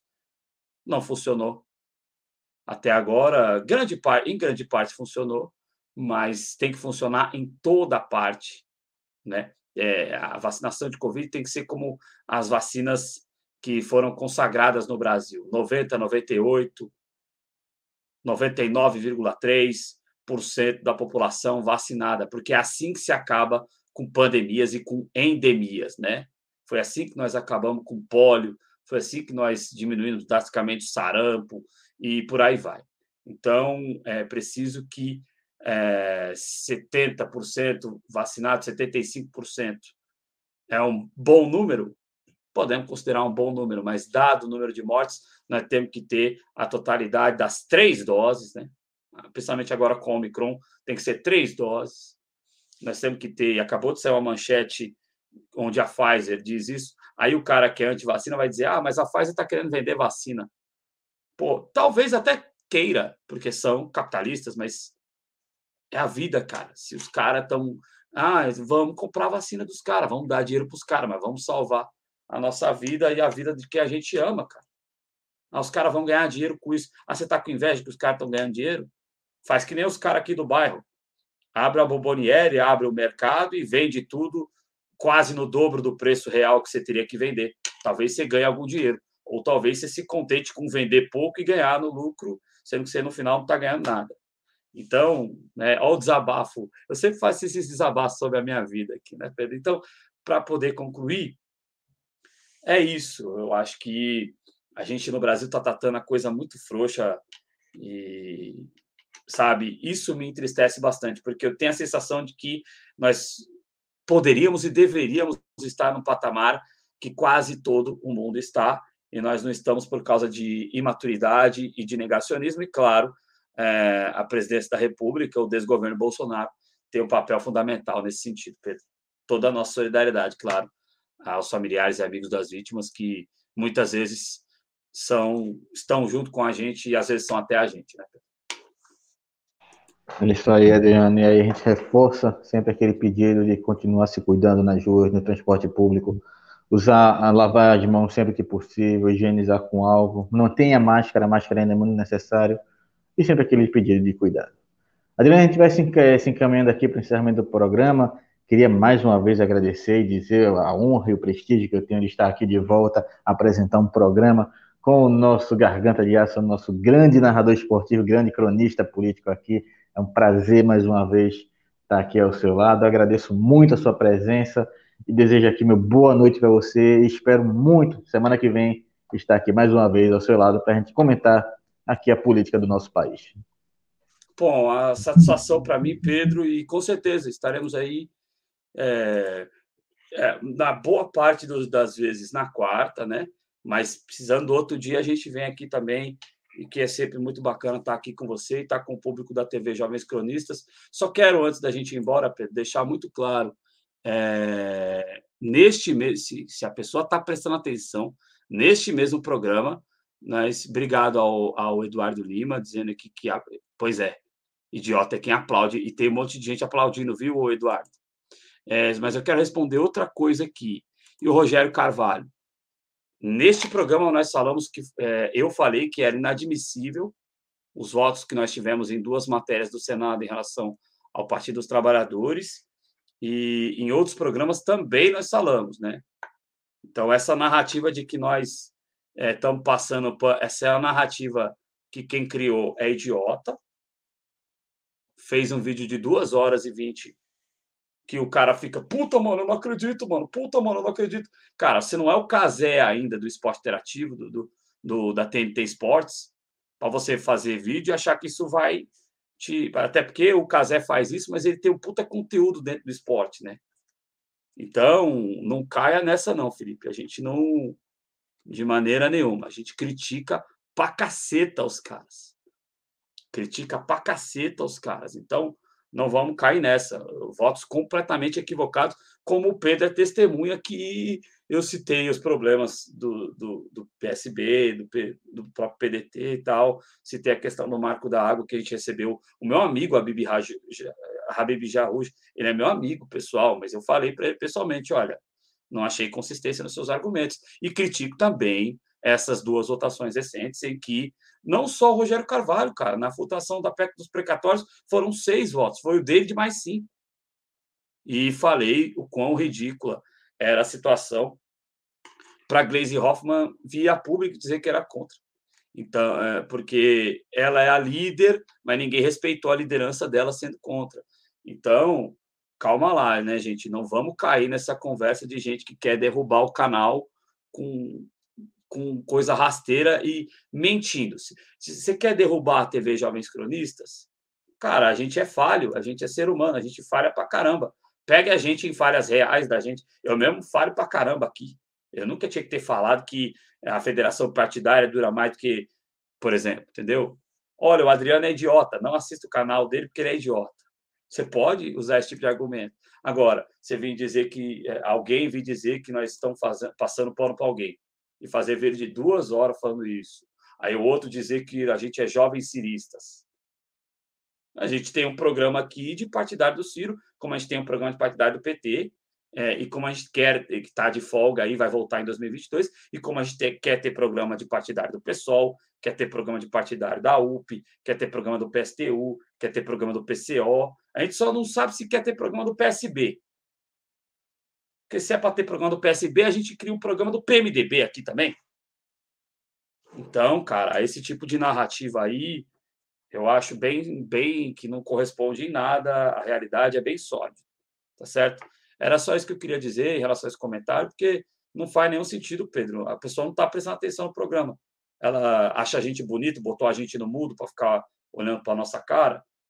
Não é por aí, não, viu, Pedro? Desculpa tomar seu tempo, mas eu senti que tinha que falar isso aí. Até porque seria muito bom se a gente tivesse aqui recebendo para falar de algum candidato. Eu mesmo estava precisando Porra. agora no final desse ano para de um dinheirinho. Mas não, é isso, a gente fosse, chega aqui se fazendo... Fosse, se fosse verdade, eu não ficaria ofendido com o ataque, mas é mentira, cara. Se tem uma coisa que me irrita, é mentir, cara. Você quer falar que eu sou feio?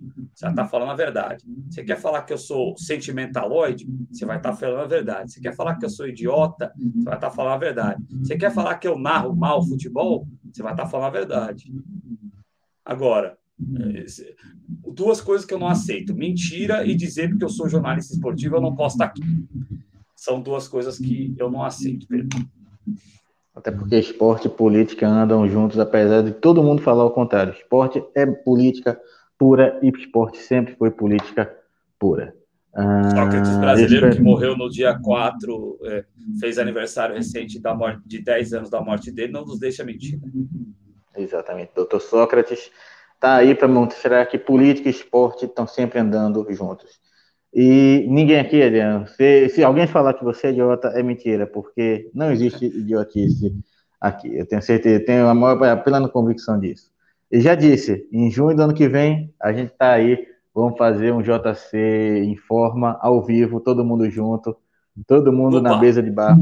Exatamente, é todo mundo junto.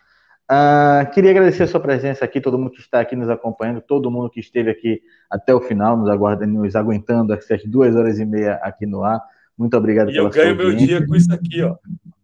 Não existe sem o outro, esporte e política. É mais pura verdade. Não existe explica manifestação cultural. Esses idiota, explica para esses idiotas, Rafa. Não, expu, não existe nenhuma manifestação cultural sem a presença da política. Esporte é cultura, então esporte é política. Queria agradecer muito você que deixou seu like, você que não deixou seu like, deixa aí seu like, nos ajuda a aumentar nosso alcance, ajuda o YouTube a entender que esse conteúdo é de qualidade e merece ser compartilhado com outras pessoas. Não é inscrito no canal, se inscreve. Aqui embaixo você vai encontrar as formas de apoio ao canal. Lembrando sempre que toda a sua possibilidade financeira para nos ajudar, obviamente, a gente não quer que ninguém faça nenhuma maluquice e se prejudique lá na frente, mas toda ajuda financeira aqui ao canal é sempre muito bem-vinda e ninguém lucra aqui com essas ajudas financeiras. Toda ajuda financeira é levada para o engrandecimento do canal, para trazer novos programas, novos equipamentos ao canal. Aí seria muito bom se a gente estivesse aqui lucrando com o canal, Adriano. Não precisaria pegar duas horas de ônibus e trem todo dia para ir trabalhar. Tomar borrachada Mas... de guarda no trem, não precisaria de nada disso. Pois é. Aí não precisando. Então toda ajuda financeira vem revertida diretamente no canal. Nos siga nas nossas redes sociais, ajude a gente a alcançar mais pessoas aqui na internet, ajuda o canal Jovens Tunistas a crescer. E, obviamente, se, que tiver, se for da sua vontade, nos ajudar financeiramente, como eu já disse, se inscreva, torne-se membro do canal, superchat, super sticker. Está acompanhando a gente depois a gente for lá, ajuda aí pelo mecanismo do aplauso. A gente volta amanhã com mais uma edição do JC Informa. Agradeço mais uma vez ao Adriano, agradeço mais uma vez você. Desejo a todos uma boa noite e nos vemos amanhã.